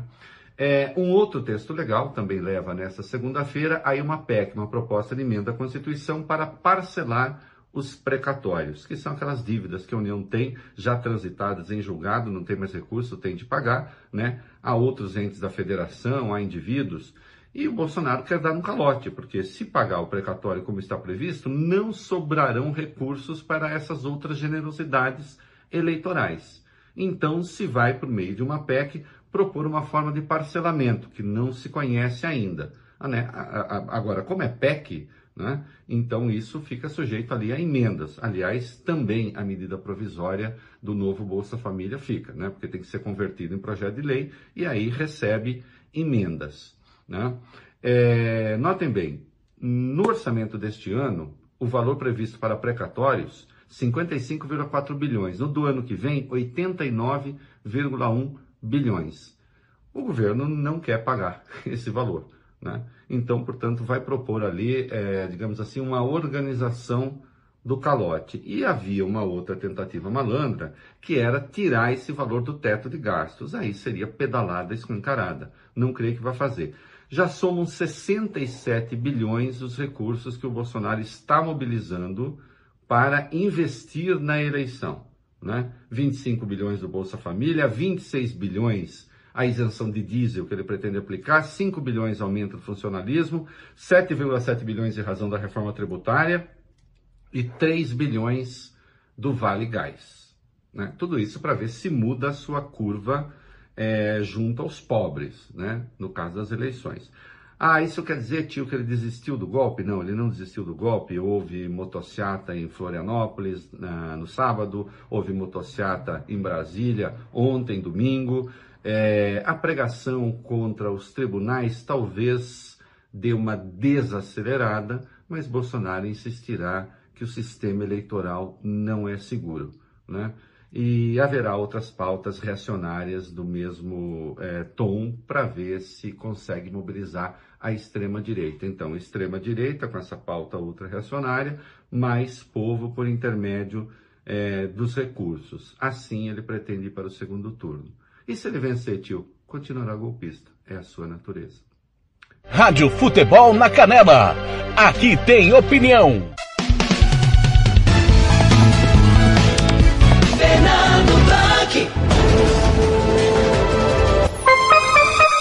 Conferindo 8 e 20. Olha, é o seguinte. Governar pro PEC, para dar golpe, para não pagar, para dar caloteiro, para não, pra não, isso para não caracterizar pedaladas fiscais, também é um ato antidemocrático. Como o Lula também foi acusado de governar por medidas provisórias, que também que eu acho que é um ato antidemocrático, a PEC também é. É burlar. É que eu falei. O rico muda a lei quando ele, é quando ele tem que. Quando ele favorece. A lei é feita para para pebre, para pobre, para nós mortais, para eles lá não. Eles estão lá, são donos da lei, donos da caneta, mas eu mudo quando eu quiser. Eu não quero pagar, então eu vou fazer uma PEC, que é, é um propósito de emenda constitucional, e vou lá, põe na Constituição e faz, e, e transforma o calote em coisa legal. Esse é o país. Tiago, que é legalista, e ele acredita, o Tiago Lopes Faria, que acredita que a lei é para todos, é nada. O Thiago é um tolo. Inocente. Com todo o carinho que eu tenho pro meu amigo Thiago. Que é legalista. Mas a lei é feita pro mais pobre. Não é pro rico. O rico, se a lei incomodar, ele vai lá e muda. Uai. Tem um grande empresário da, da área educacional do Mato Grosso do Sul que quis comprar uma área numa cidade chamada Cidade Morena e não podia comprar área para construir lá ah, o seu empreendimento educacional, porque a lei proibia, e ele disse lá, a lei a gente muda e foi lá e a Câmara Municipal mudou a lei, ele construiu, comprou o terreno e construiu o que construiu. E aí? Eu posso provar isso? Não. Mas eu tenho fonte da off. Eu tenho. Quem me disse isso? É? E outra, o Bolsonaro está mudando a estratégia agora. É o plano B, esse Auxílio Brasil, esse assistência social, é o plano B, porque o plano A era o golpe. Tentou colar o golpe. Com os militares ao seu lado, centrão e tal, viu que o golpe não vai colar. As instituições responderam ao golpe à altura. Por mais tardia que for, por mais é, demorado que for, agora eu, eu, quero ver até onde as nossas instituições, é, STF, Congresso Nacional, vai aguentar essas, é, essas maluquices e esse uh, arrombamento da Constituição Federal, a Constituição Cidadã onde direitos estão sendo tirados. A única coisa boa que existia no Brasil era a Bolsa Família para os pobres. E que aumento ele vai dar? E da onde vai sair o dinheiro? Dos precatórios? E quem depende dos precatórios para receber? Vai ficar a ver navio? É realmente um país de é uma republiqueta, não é um país, é um, é um país da casa da mãe Joana. Eu acho que a casa da mãe Joana era mais organizada. Eu acho que a zona, é a zona mesmo, lá no Baixo Meretrício, é mais organizado que o Brasil. O Brasil não é para amadores, né? E vamos ficar nisso até quando? Nós, povo brasileiro, temos que passar a gostar de política. O grande problema de você que não gosta de política é governado de quem gosta de política. Nós temos que passar a gostar de política, passar a discutir política, porque a política faz parte do dia a dia. Isso aqui que eu estou fazendo com você, que é meu ouvinte, é política. Você só me ouve e ouve a Rádio Futebol Canela, porque nós da Rádio Futebol Canela fazemos uma política para atrair você como ouvinte. É? E por isso que nós temos que gostar de política. Política se discute sim. Há uma frase da burguesia que põe essa aqui na cabeça do pobre. Que política, religião, futebol não se, não se discute. Se discute sim. Por que que não se discute? Ah, porque vai dar confusão, ninguém vai chegar a conclusão nenhuma. Que ninguém chegue a conclusão nenhuma. Mas tem que se discutir. É preciso. É urgente. Nós precisamos tomar pé disso. Porque eles estão lá em cima por exclusiva culpa nossa. Que colocamos eles lá em cima. E como que nós não vamos discutir isso aqui embaixo? Né? São 8h25. Quem tá de volta é a marreta do Felipe Moura Brasil. Rádio Futebol na Canela. Aqui tem opinião. O presidente Jair Bolsonaro avalia que a proposta de emenda à Constituição sobre o voto impresso pode ser derrotada no plenário da Câmara dos Deputados caso não haja negociação e acordo. Hoje, numa entrevista à Rádio Brado, Bolsonaro acusou o presidente do Tribunal Superior Eleitoral, Luiz Roberto Barroso, de, aspas, apavorar os parlamentares contra a proposta. Se não tiver uma negociação antes, um acordo, eh, vai ser derrotada a proposta. Porque o ministro Barroso apavorou alguns parlamentares. E tem parlamentar que deve alguma coisa na justiça, deve no Supremo, né? Então o Barroso apavorou. Ele foi para dentro do parlamento fazer reuniões com lideranças, é, praticamente exigindo que o Congresso não aprovasse o voto impresso. De acordo com o levantamento do jornal Globo, 15 dos 24 partidos se declaram contrários à PEC, o que daria, em tese, 330 deputados, muito além dos 206 necessários para enterrar o projeto. O presidente da Câmara, Arthur Lira, discutiu hoje a proposta do voto impresso em um almoço com líderes da base governista. Lira definiu que o tema irá à votação amanhã à tarde. Pois é, Fábio, o Jair Bolsonaro, como eu estava dizendo, já buscou aí uma desculpa para derrota que, no momento, a tendência é que seja impingida a ele, dizendo que os parlamentares estão com medo do Luiz Roberto Barroso, com medo do Supremo Tribunal Federal e por isso votariam contra o voto impresso. Ele não consegue admitir que o Barroso argumenta melhor do que ele. Quer dizer exatamente que há maior transparência eleitoral aqui e ali, que alguma coisa não poderia ser feita, de repente, é, para gerar uma possível transparência maior, com racionalidade, com pragmatismo e tal.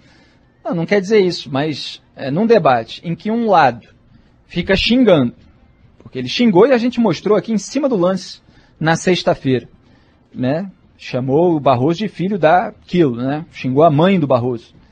É, ele mente descaradamente a respeito de fraudes que não existiram, casos que já foram é, desmentidos, é, etc. Ele ameaça a eleição se o voto impresso não for aprovado.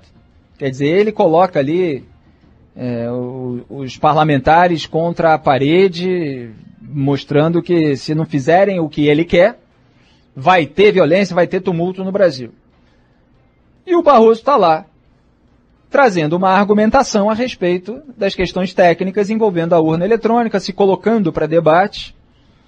E, naturalmente, dando algumas declarações de um cunho mais é, é, de contra-argumentação é, a esses. Não é nem contra-argumentação, né? porque o Bolsonaro não consegue argumentar. Ele tenta dividir entre nós contra eles. Aquilo que esse programa estava mostrando na semana passada. Então ele trata a questão como uma questão de enquete de rede social. É sim ou não? Você é a favor do voto impresso, logo você é bonzinho, você está no nosso time. Eles são os malvados, são contra o voto impresso. Basicamente é isso que Bolsonaro faz, e aí começa a atacar a reputação do Barroso. Ah, porque o Barroso defendia isso e tal. Chegou a falar, né? Uma declaração que o Barroso quer que as nossas filhas e netas tenham, de 12 anos tenham relações sexuais. Mentindo e em cima da mentira distorcendo e aprofundando e extrapolando ainda mais a sua alegação bárbara.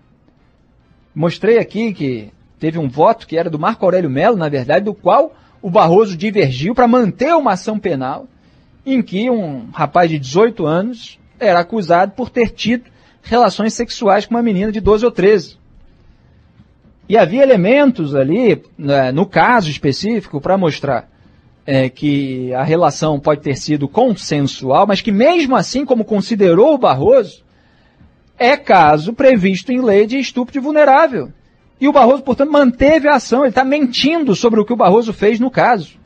E para além da mentira, dizendo que ele quer, de uma maneira genérica, que as nossas filhas e netas transem aos 12 anos de idade e tal, posando ele né, como o super é, moralista, né, o defensor da moral.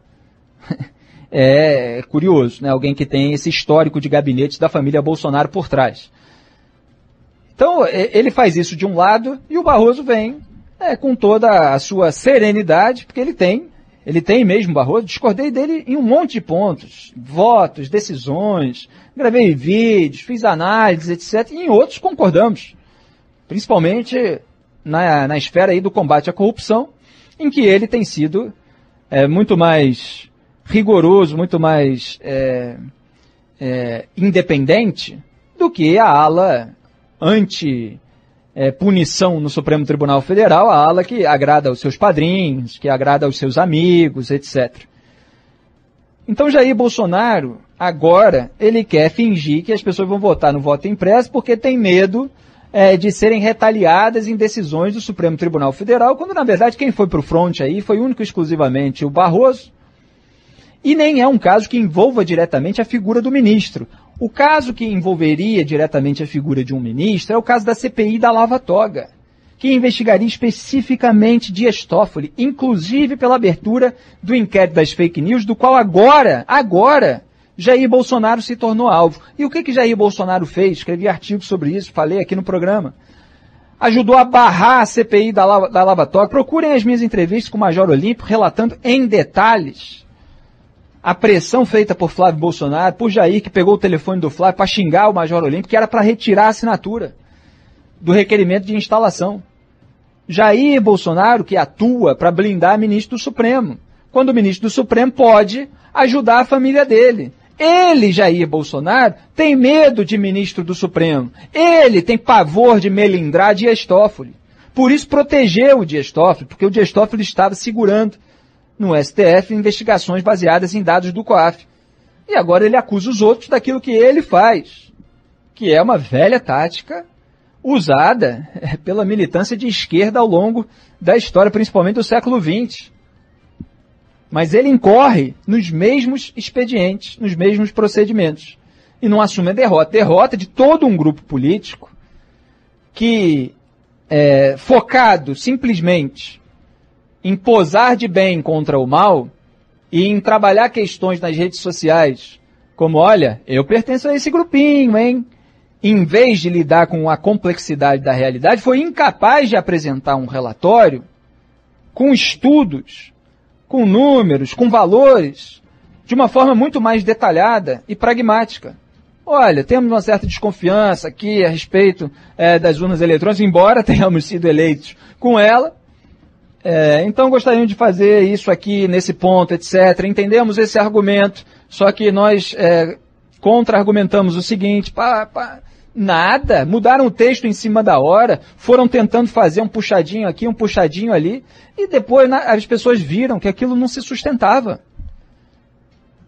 Não é porque é, a causa não seja legítima, a causa de se buscar maior transparência eleitoral é legítima. A questão é saber como e como fazer para persuadir os demais de que certas iniciativas podem ser, podem levar realmente a uma maior segurança, uma maior transparência. Mas não, não conseguem fazer nada disso, assim como não conseguiram fazer o Partido Aliança pelo Brasil, e agora dão desculpa esfarrapada para a derrota. E obviamente ficam aí em busca de outras causas que possam fazer com que eles voltem a pousar de bonzinhos contra o sistema do qual fazem parte com o qual votam, inclusive, como foi na alteração da lei da improbidade administrativa, como foi no próprio pacote que era anticrime deixou de ser. Então, tem muita gente ainda ingênua, trouxa, otária, que fica acreditando nos agentes políticos de microfone a serviço da desinformação para privilegiar esse grupo, porque é uma gente que lucra com essa vassalagem. Mas você tem gente que acredita nesse pessoal. Aqui a gente mostra a realidade. Rádio Futebol na Canela. Aqui tem opinião.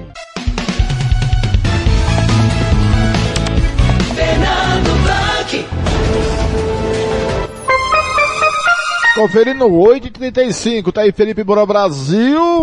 Eu já tenho a minha opinião. O Bolsonaro não está preocupado com voto impresso.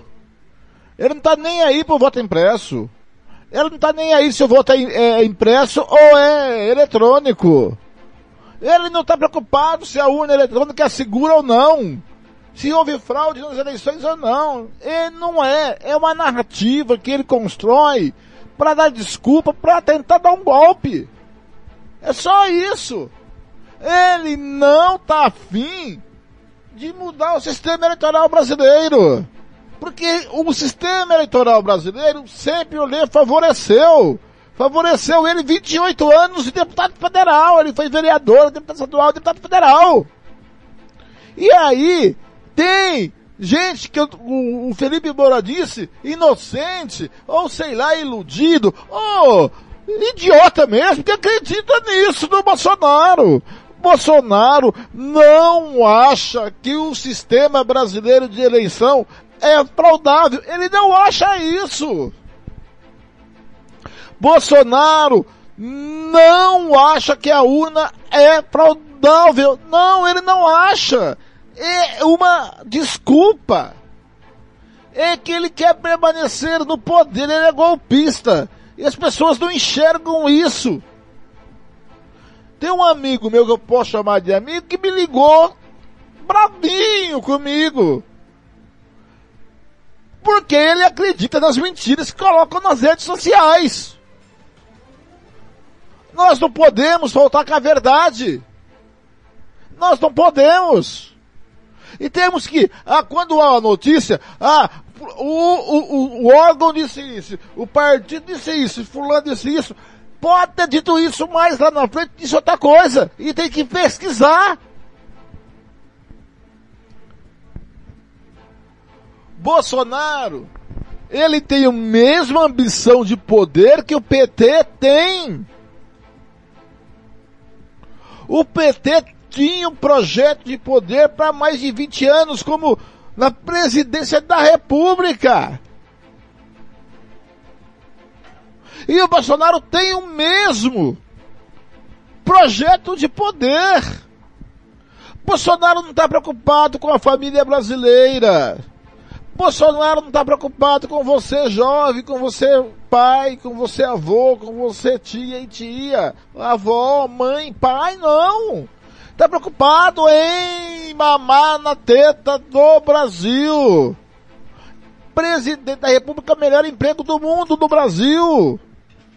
E nós fica aqui embaixo discutindo Lula, Bolsonaro, Lula, Bolsonaro, é tudo gente no mesmo saco. Só que tem uma diferença. Lula tem contribuições importantes para o Brasil. Bolsonaro não tem nenhuma. Podem falar que é ladrão, pode falar que foi preso, pode falar que roubou. E o Lula roubou. Lula fez o mensalão. Lula fez o petrolão, mas tem ações importantíssimas dele no país. É só você ir, é, ir investigar, dar um Google. Eu vou dar um exemplo. O FIES, o SISU, o ProUni. É? Só uma coisa, minha casa é minha vida. Energia para todos. É só isso, é só pesquisar. Lei Maria da Penha, que completou 15 anos. E que, saiu da onde? A única coisa que o Bolsonaro fez de positivo que eu bato palma foi sancionar a lei dos clubes e empresas, que os clubes de futebol podem ser empresas, pode ter ações na bolsa, pode vender ações, pode vender suas dívidas. Mas o resto, ele não governa o Brasil. Estão desgoverno e nem os seus ministros governam. Porque ele não deixa. 8h39, vem chegando Thiago Lopes Faria com o giro esportivo para encerrar de tudo um pouco. Minha última de hoje é com eles.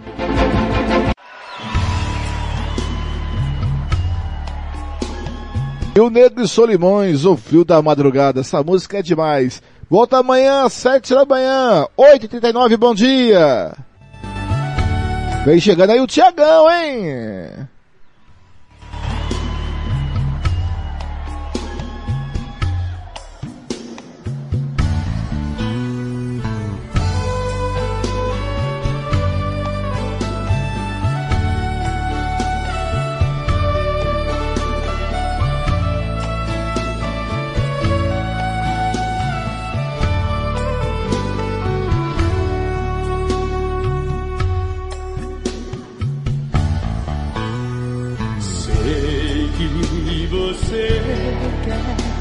Voltar. Quem sou eu pra recusar? O amor supera tudo.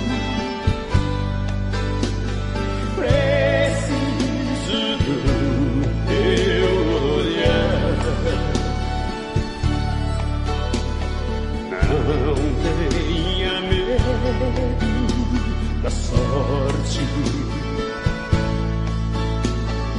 Ela não vai castigar. Quem ama sempre perdoa.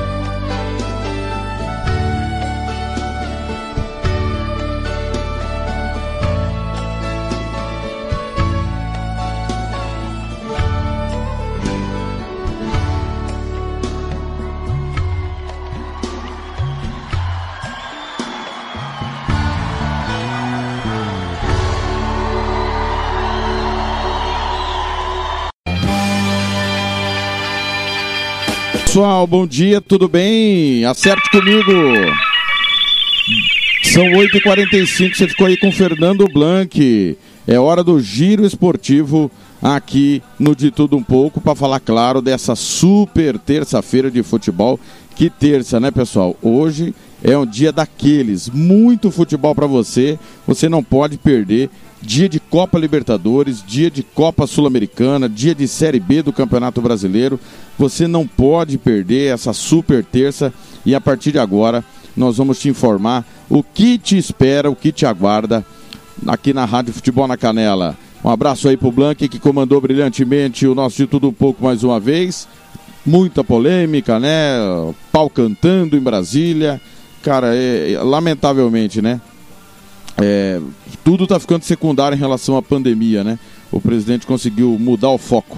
Coisas só do Brasil, né? Infelizmente não somos um país sério. Pessoal, vamos começar primeiro passando os resultados de ontem, né? Tivemos ontem pelo Campeonato Brasileiro, você acompanhou aqui a vitória do Grêmio, boa vitória do Grêmio, 2 a 1 em cima da Chapecoense, de virada, hein? O Grêmio venceu de virada e a, dá uma, uma respirada, né? Não sai da zona do rebaixamento, mas dá uma respirada importante nessa luta contra o rebaixamento. Pelo Campeonato Brasileiro da Série C, ontem o Criciúma bateu São José também por dois gols a um. E ontem, pelo Campeonato Brasileiro da Série D, você acompanhou à tarde, né? Na rádio, no Facebook. Que massacre! 9 a 1 9 a 1 para o ABC em cima do Calcaia. A gente tá reclamando do Águia Negra, né? Mas, cara, que, que, o que, que aconteceu ontem? negócio inacreditável. 9 a 1 um vareio, já diria o outro. É, nós tivemos ontem, pelas outras competições, né? Copa da Alemanha, lote 1, Karlsruher 4, Kaiserslautern 0, Mönchengladbach 1. Quem venceu está classificado. Campeonato Argentino, Aldosivi 1, Defensa e Justiça 0, Central Córdoba 1, Estudiantes 2. Campeonato Argentino, segunda divisão, Tigre 2, Ginásio Mendoza 0. Copa da Bielorrússia, o Gomel na prorrogação eliminou o Soligorski, 2 a 1 olha a zebra. Atual campeão belorrusso cai. Campeonato Boliviano, Blooming, mal das pernas, perdeu do Royal Party 1 a 0 Campeonato Chileno, segunda divisão, ontem nós tivemos Santiago Morning, Deportivo Puerto Monte 1 a 1 São Felipe e Coquimbo também 1 a 1 Arturo Vial e Universidade Concepção 0 a 0 Campeonato Chileno da segunda divisão, Deportes, da terceira divisão, desculpa, Deportes Colina 0, Rodelindo 1 Campeonato Chinês, Dalian 2, Xangai Shenhua 4, Tianjin 3, Beijing 1, Leones 0, Boyacá Chicó também 0.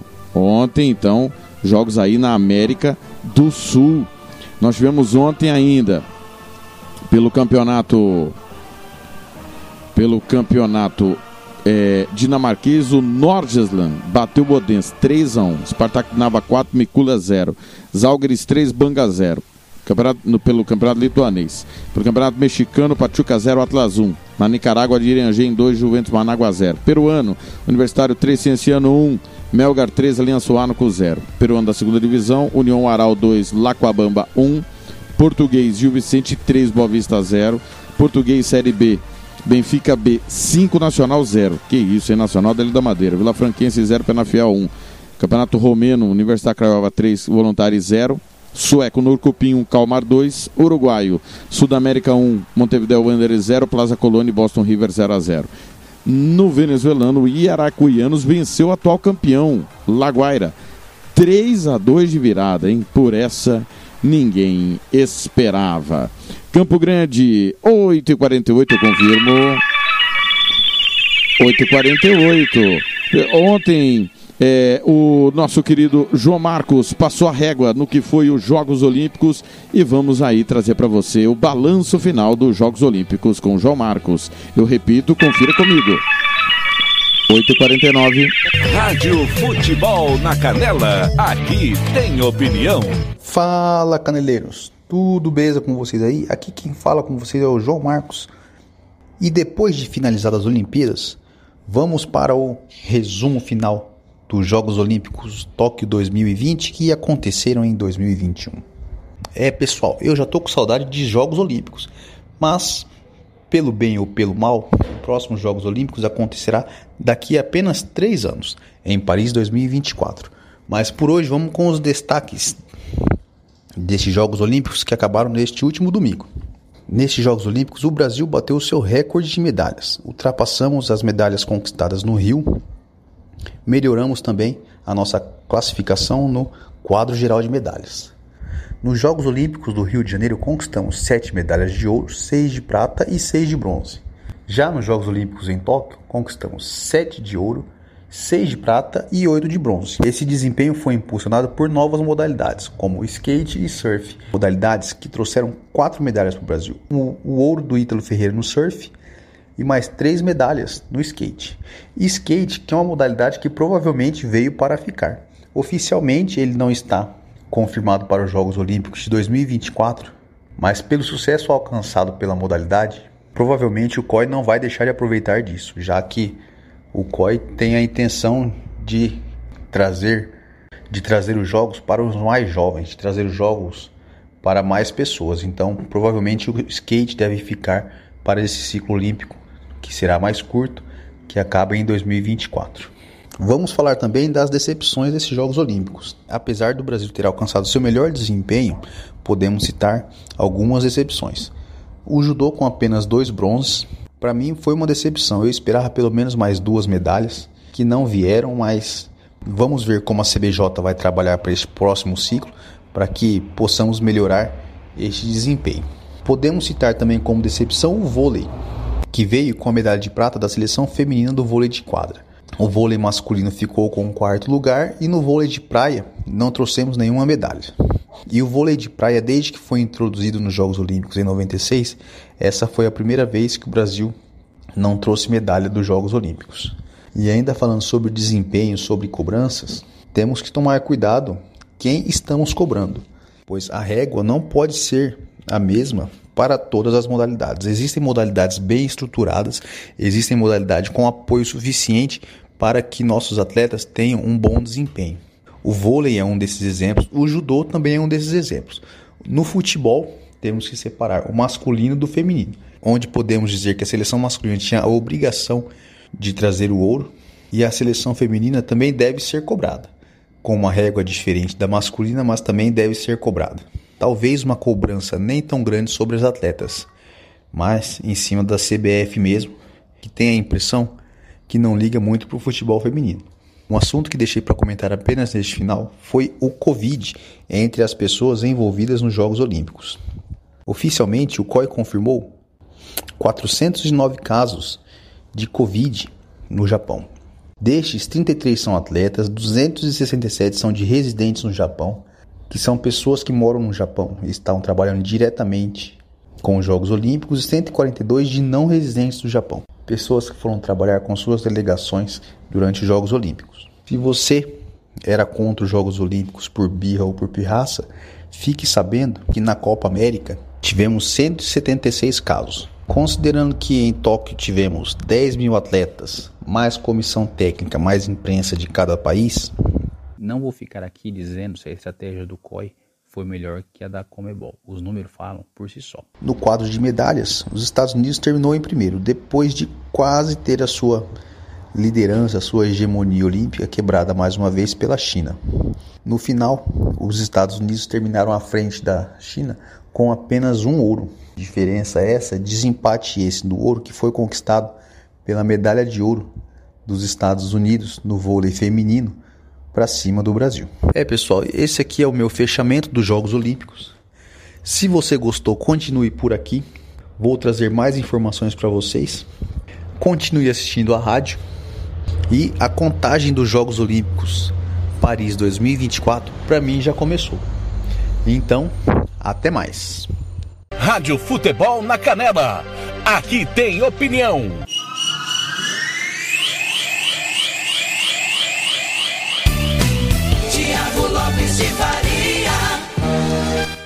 Valeu, João Marcos, muito obrigado. Roberto Xavier chega com o momento do esporte. Confira comigo. 8h54 em Campo Grande. Rádio Futebol na Canela. Aqui tem opinião. Momento do esporte.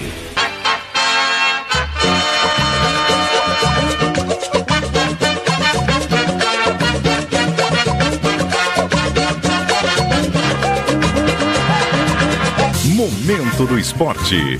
Roberto Xavier. Olá, amigos. Momento do esporte desta terça-feira, dia 10 de agosto de 2021. Futebol internacional. O advogado do Barcelona tenta melar negociação entre Messi e PSG. Mais detalhes com Daniele Esperon, da agência Rádio Web. Enquanto os torcedores do PSG viviam a expectativa pela chegada de Lionel Messi em Paris, o craque argentino foi flagrado em sua casa, em Barcelona, na Espanha, nesta segunda-feira. Em coletiva de despedida no clube catalão, Messi deixou claro que existem algumas propostas, inclusive a do PSG, mas que ainda não tem nada fechado. Até agora não tenho nada eh, arreglado com ninguém. Até agora não tenho nada fechado com ninguém. É verdade que quando saiu o comunicado eu tive muitos clubes que ficaram interessados, mas ainda não tenho nada fechado. Seguimos conversando. O Barcelona tenta, através do meio jurídico, melar a ida de Messi para o time francês. O advogado do Barça, Juan Branco, publicou nas redes sociais que entrou com uma queixa no Tribunal Europeu de Apelação, alegando um desrespeito do clube parisiense ao fair play financeiro da UEFA. O advogado cita a relação entre a receita do clube e os salários pagos a Neymar e Mbappé, por exemplo, comparando com a situação do Barcelona, que fez com que Messi não pudesse ficar no clube. Alguns jornalistas franceses dão como certa a contratação de Lionel Messi. Inclusive, a esposa do jogador publicou uma foto ao lado dos filhos e do craque, dizendo que iriam a qualquer lugar juntos. E a irmã de Neymar fez um comentário na postagem desejando boas-vindas na França, o que deixou o torcedor do PSG ainda mais animado. A verdade é que Lionel Messi pode desembarcar em Paris a qualquer momento. Agência Rádio Web com informações do futebol internacional, Daniela Esperon. São Paulo. Daniel Alves e Arboleda devem reforçar o São Paulo em duelo contra o Palmeiras. Camisa 10 do tricolor chegou pela manhã na capital paulista e participou normalmente do treino da tarde de ontem no CT da Barra Funda. Guilherme Pradella, da agência CBN de São Paulo, tem mais informações. O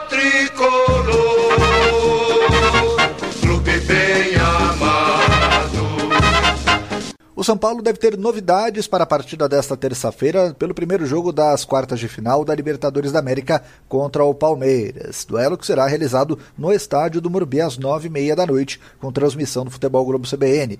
Isso porque Daniel Alves, que chegou pela manhã na capital paulista depois de disputar os Jogos Olímpicos em Tóquio e ganhar medalha de ouro, treinou normalmente no período da tarde, no time titular. Com isso, ele deve começar a partida entre os 11 iniciais.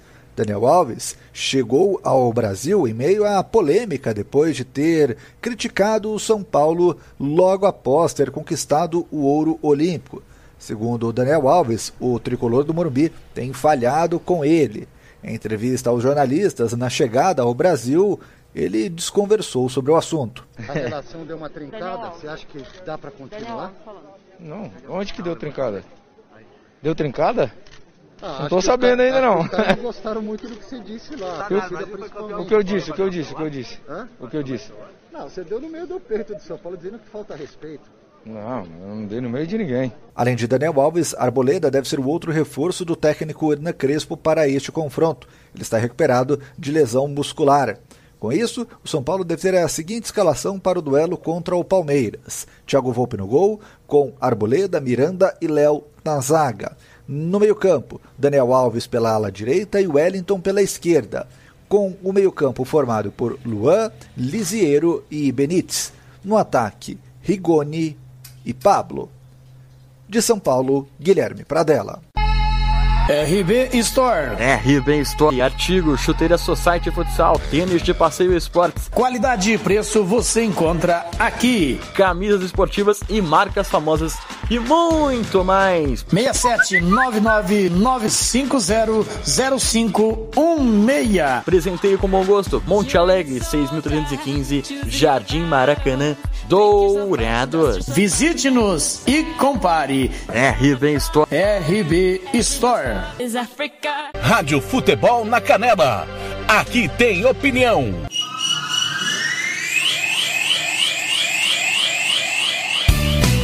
Tiago Lopes de Faria. Confira comigo. 9 horas.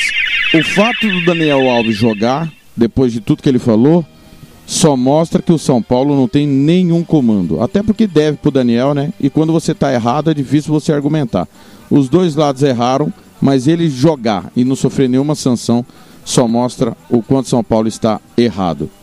Pessoal, hoje tem pela Copa das Ligas da CONCACAF Sporting Kansas City, Leão, Seattle Sounders e Tigres. Libertadores, São Paulo e Palmeiras, 8 e meia da noite. Copa Sul-Americana, 6, e 15 da tarde, Rosário Central e Bragantino.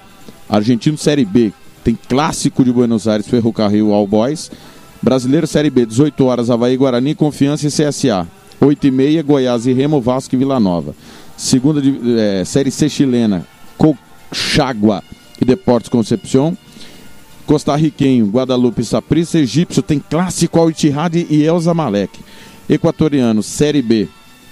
Independente Júnior e América de Quito. Liga dos Campeões, terceira eliminatória, volta.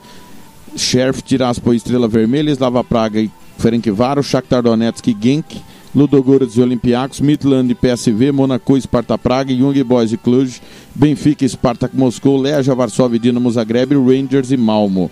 Liga da Conferência Europeia, Shakhtar Karagandhi e Colos, Donzali e Rosenborg.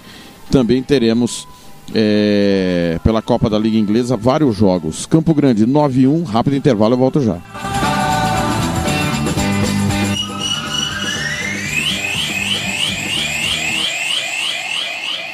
Participe da promoção que te ajuda a investir no seu futuro e ainda sorteia milhares de prêmios todos os dias. A promoção Poupar com Sicredi é sua chance de cuidar do seu dinheiro com segurança e ainda concorrer a prêmios sensacionais, como os prêmios instantâneos com as rasgadinhas, que você pode ganhar caixa de som JBL, fritadeira Air Fryer, copo térmico Stanley, mixer Britânia e muito mais, além de prêmios mensais e cinco prêmios de 50 mil reais em poupança. Invista a partir de 100 reais e venha poupar com Sicredi. Rádio Futebol na Canela.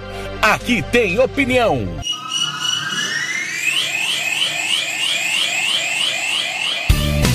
Tiago Lopes de Faria.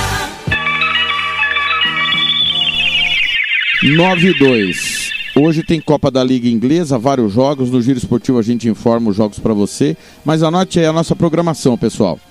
Na Rádio Futebol na Canela e no Facebook. Nós vamos dividir a rede hoje. Na Rádio Futebol na Canela, no site e aplicativos, 18 e 15, Rosário Central e Bragantino. 20 e 30, Copa Libertadores, São Paulo e Palmeiras, com a equipe da Rádio Futebol na Canela. Bragantino e Rosário Central com o timão do Antônio Neres da MS Web Rádio. Esses dois jogos, então, Sul-Americana e Libertadores, na rádio, no site e nos aplicativos. No Facebook da Rádio Futebol na Canela, Série B, rodada dupla.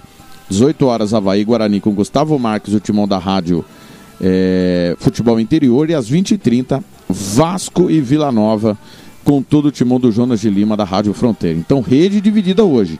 Na rádio e nos aplicativos, Sul-Americana, com Rosário Central e Bragantino, depois Libertadores, São Paulo e Palmeiras. No Facebook da Rádio Futebol na Canela, rodada dupla de Série B, Havaí e Guarani, Vasco e Confiança. Nossa programação está no site, acesse aí www.radiofutebolnacanela.com.br, tem matéria. Messi é o novo reforço do PSG, o pai dele confirmou. Tá aí a matéria na íntegra, com muita movimentação do mercado de transferências e mais detalhes, 17 horas, no nosso Giro Esportivo. Tá certo? Um grande abraço para você. De tudo um pouco, volta amanhã às 7 da manhã com Fernando Blanc. A última de hoje, Léo Magalhães. Aí o homem chora. Valeu, valeu, galera. Te encontro às 5. Rádio Futebol na Canela. Aqui tem opinião.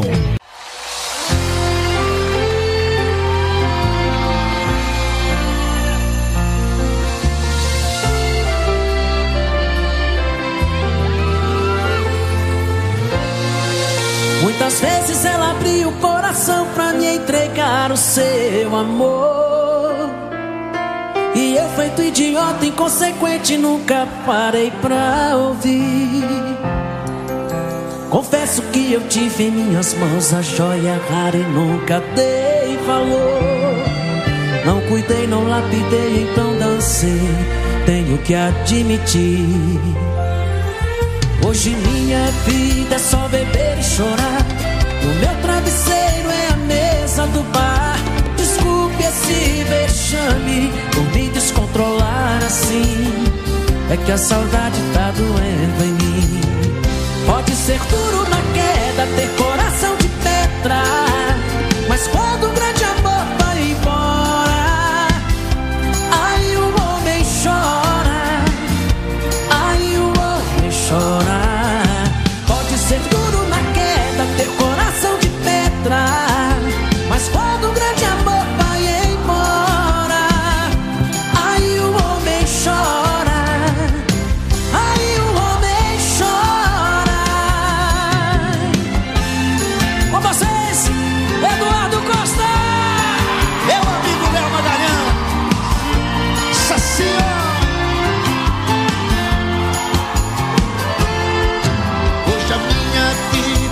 beber e chorar.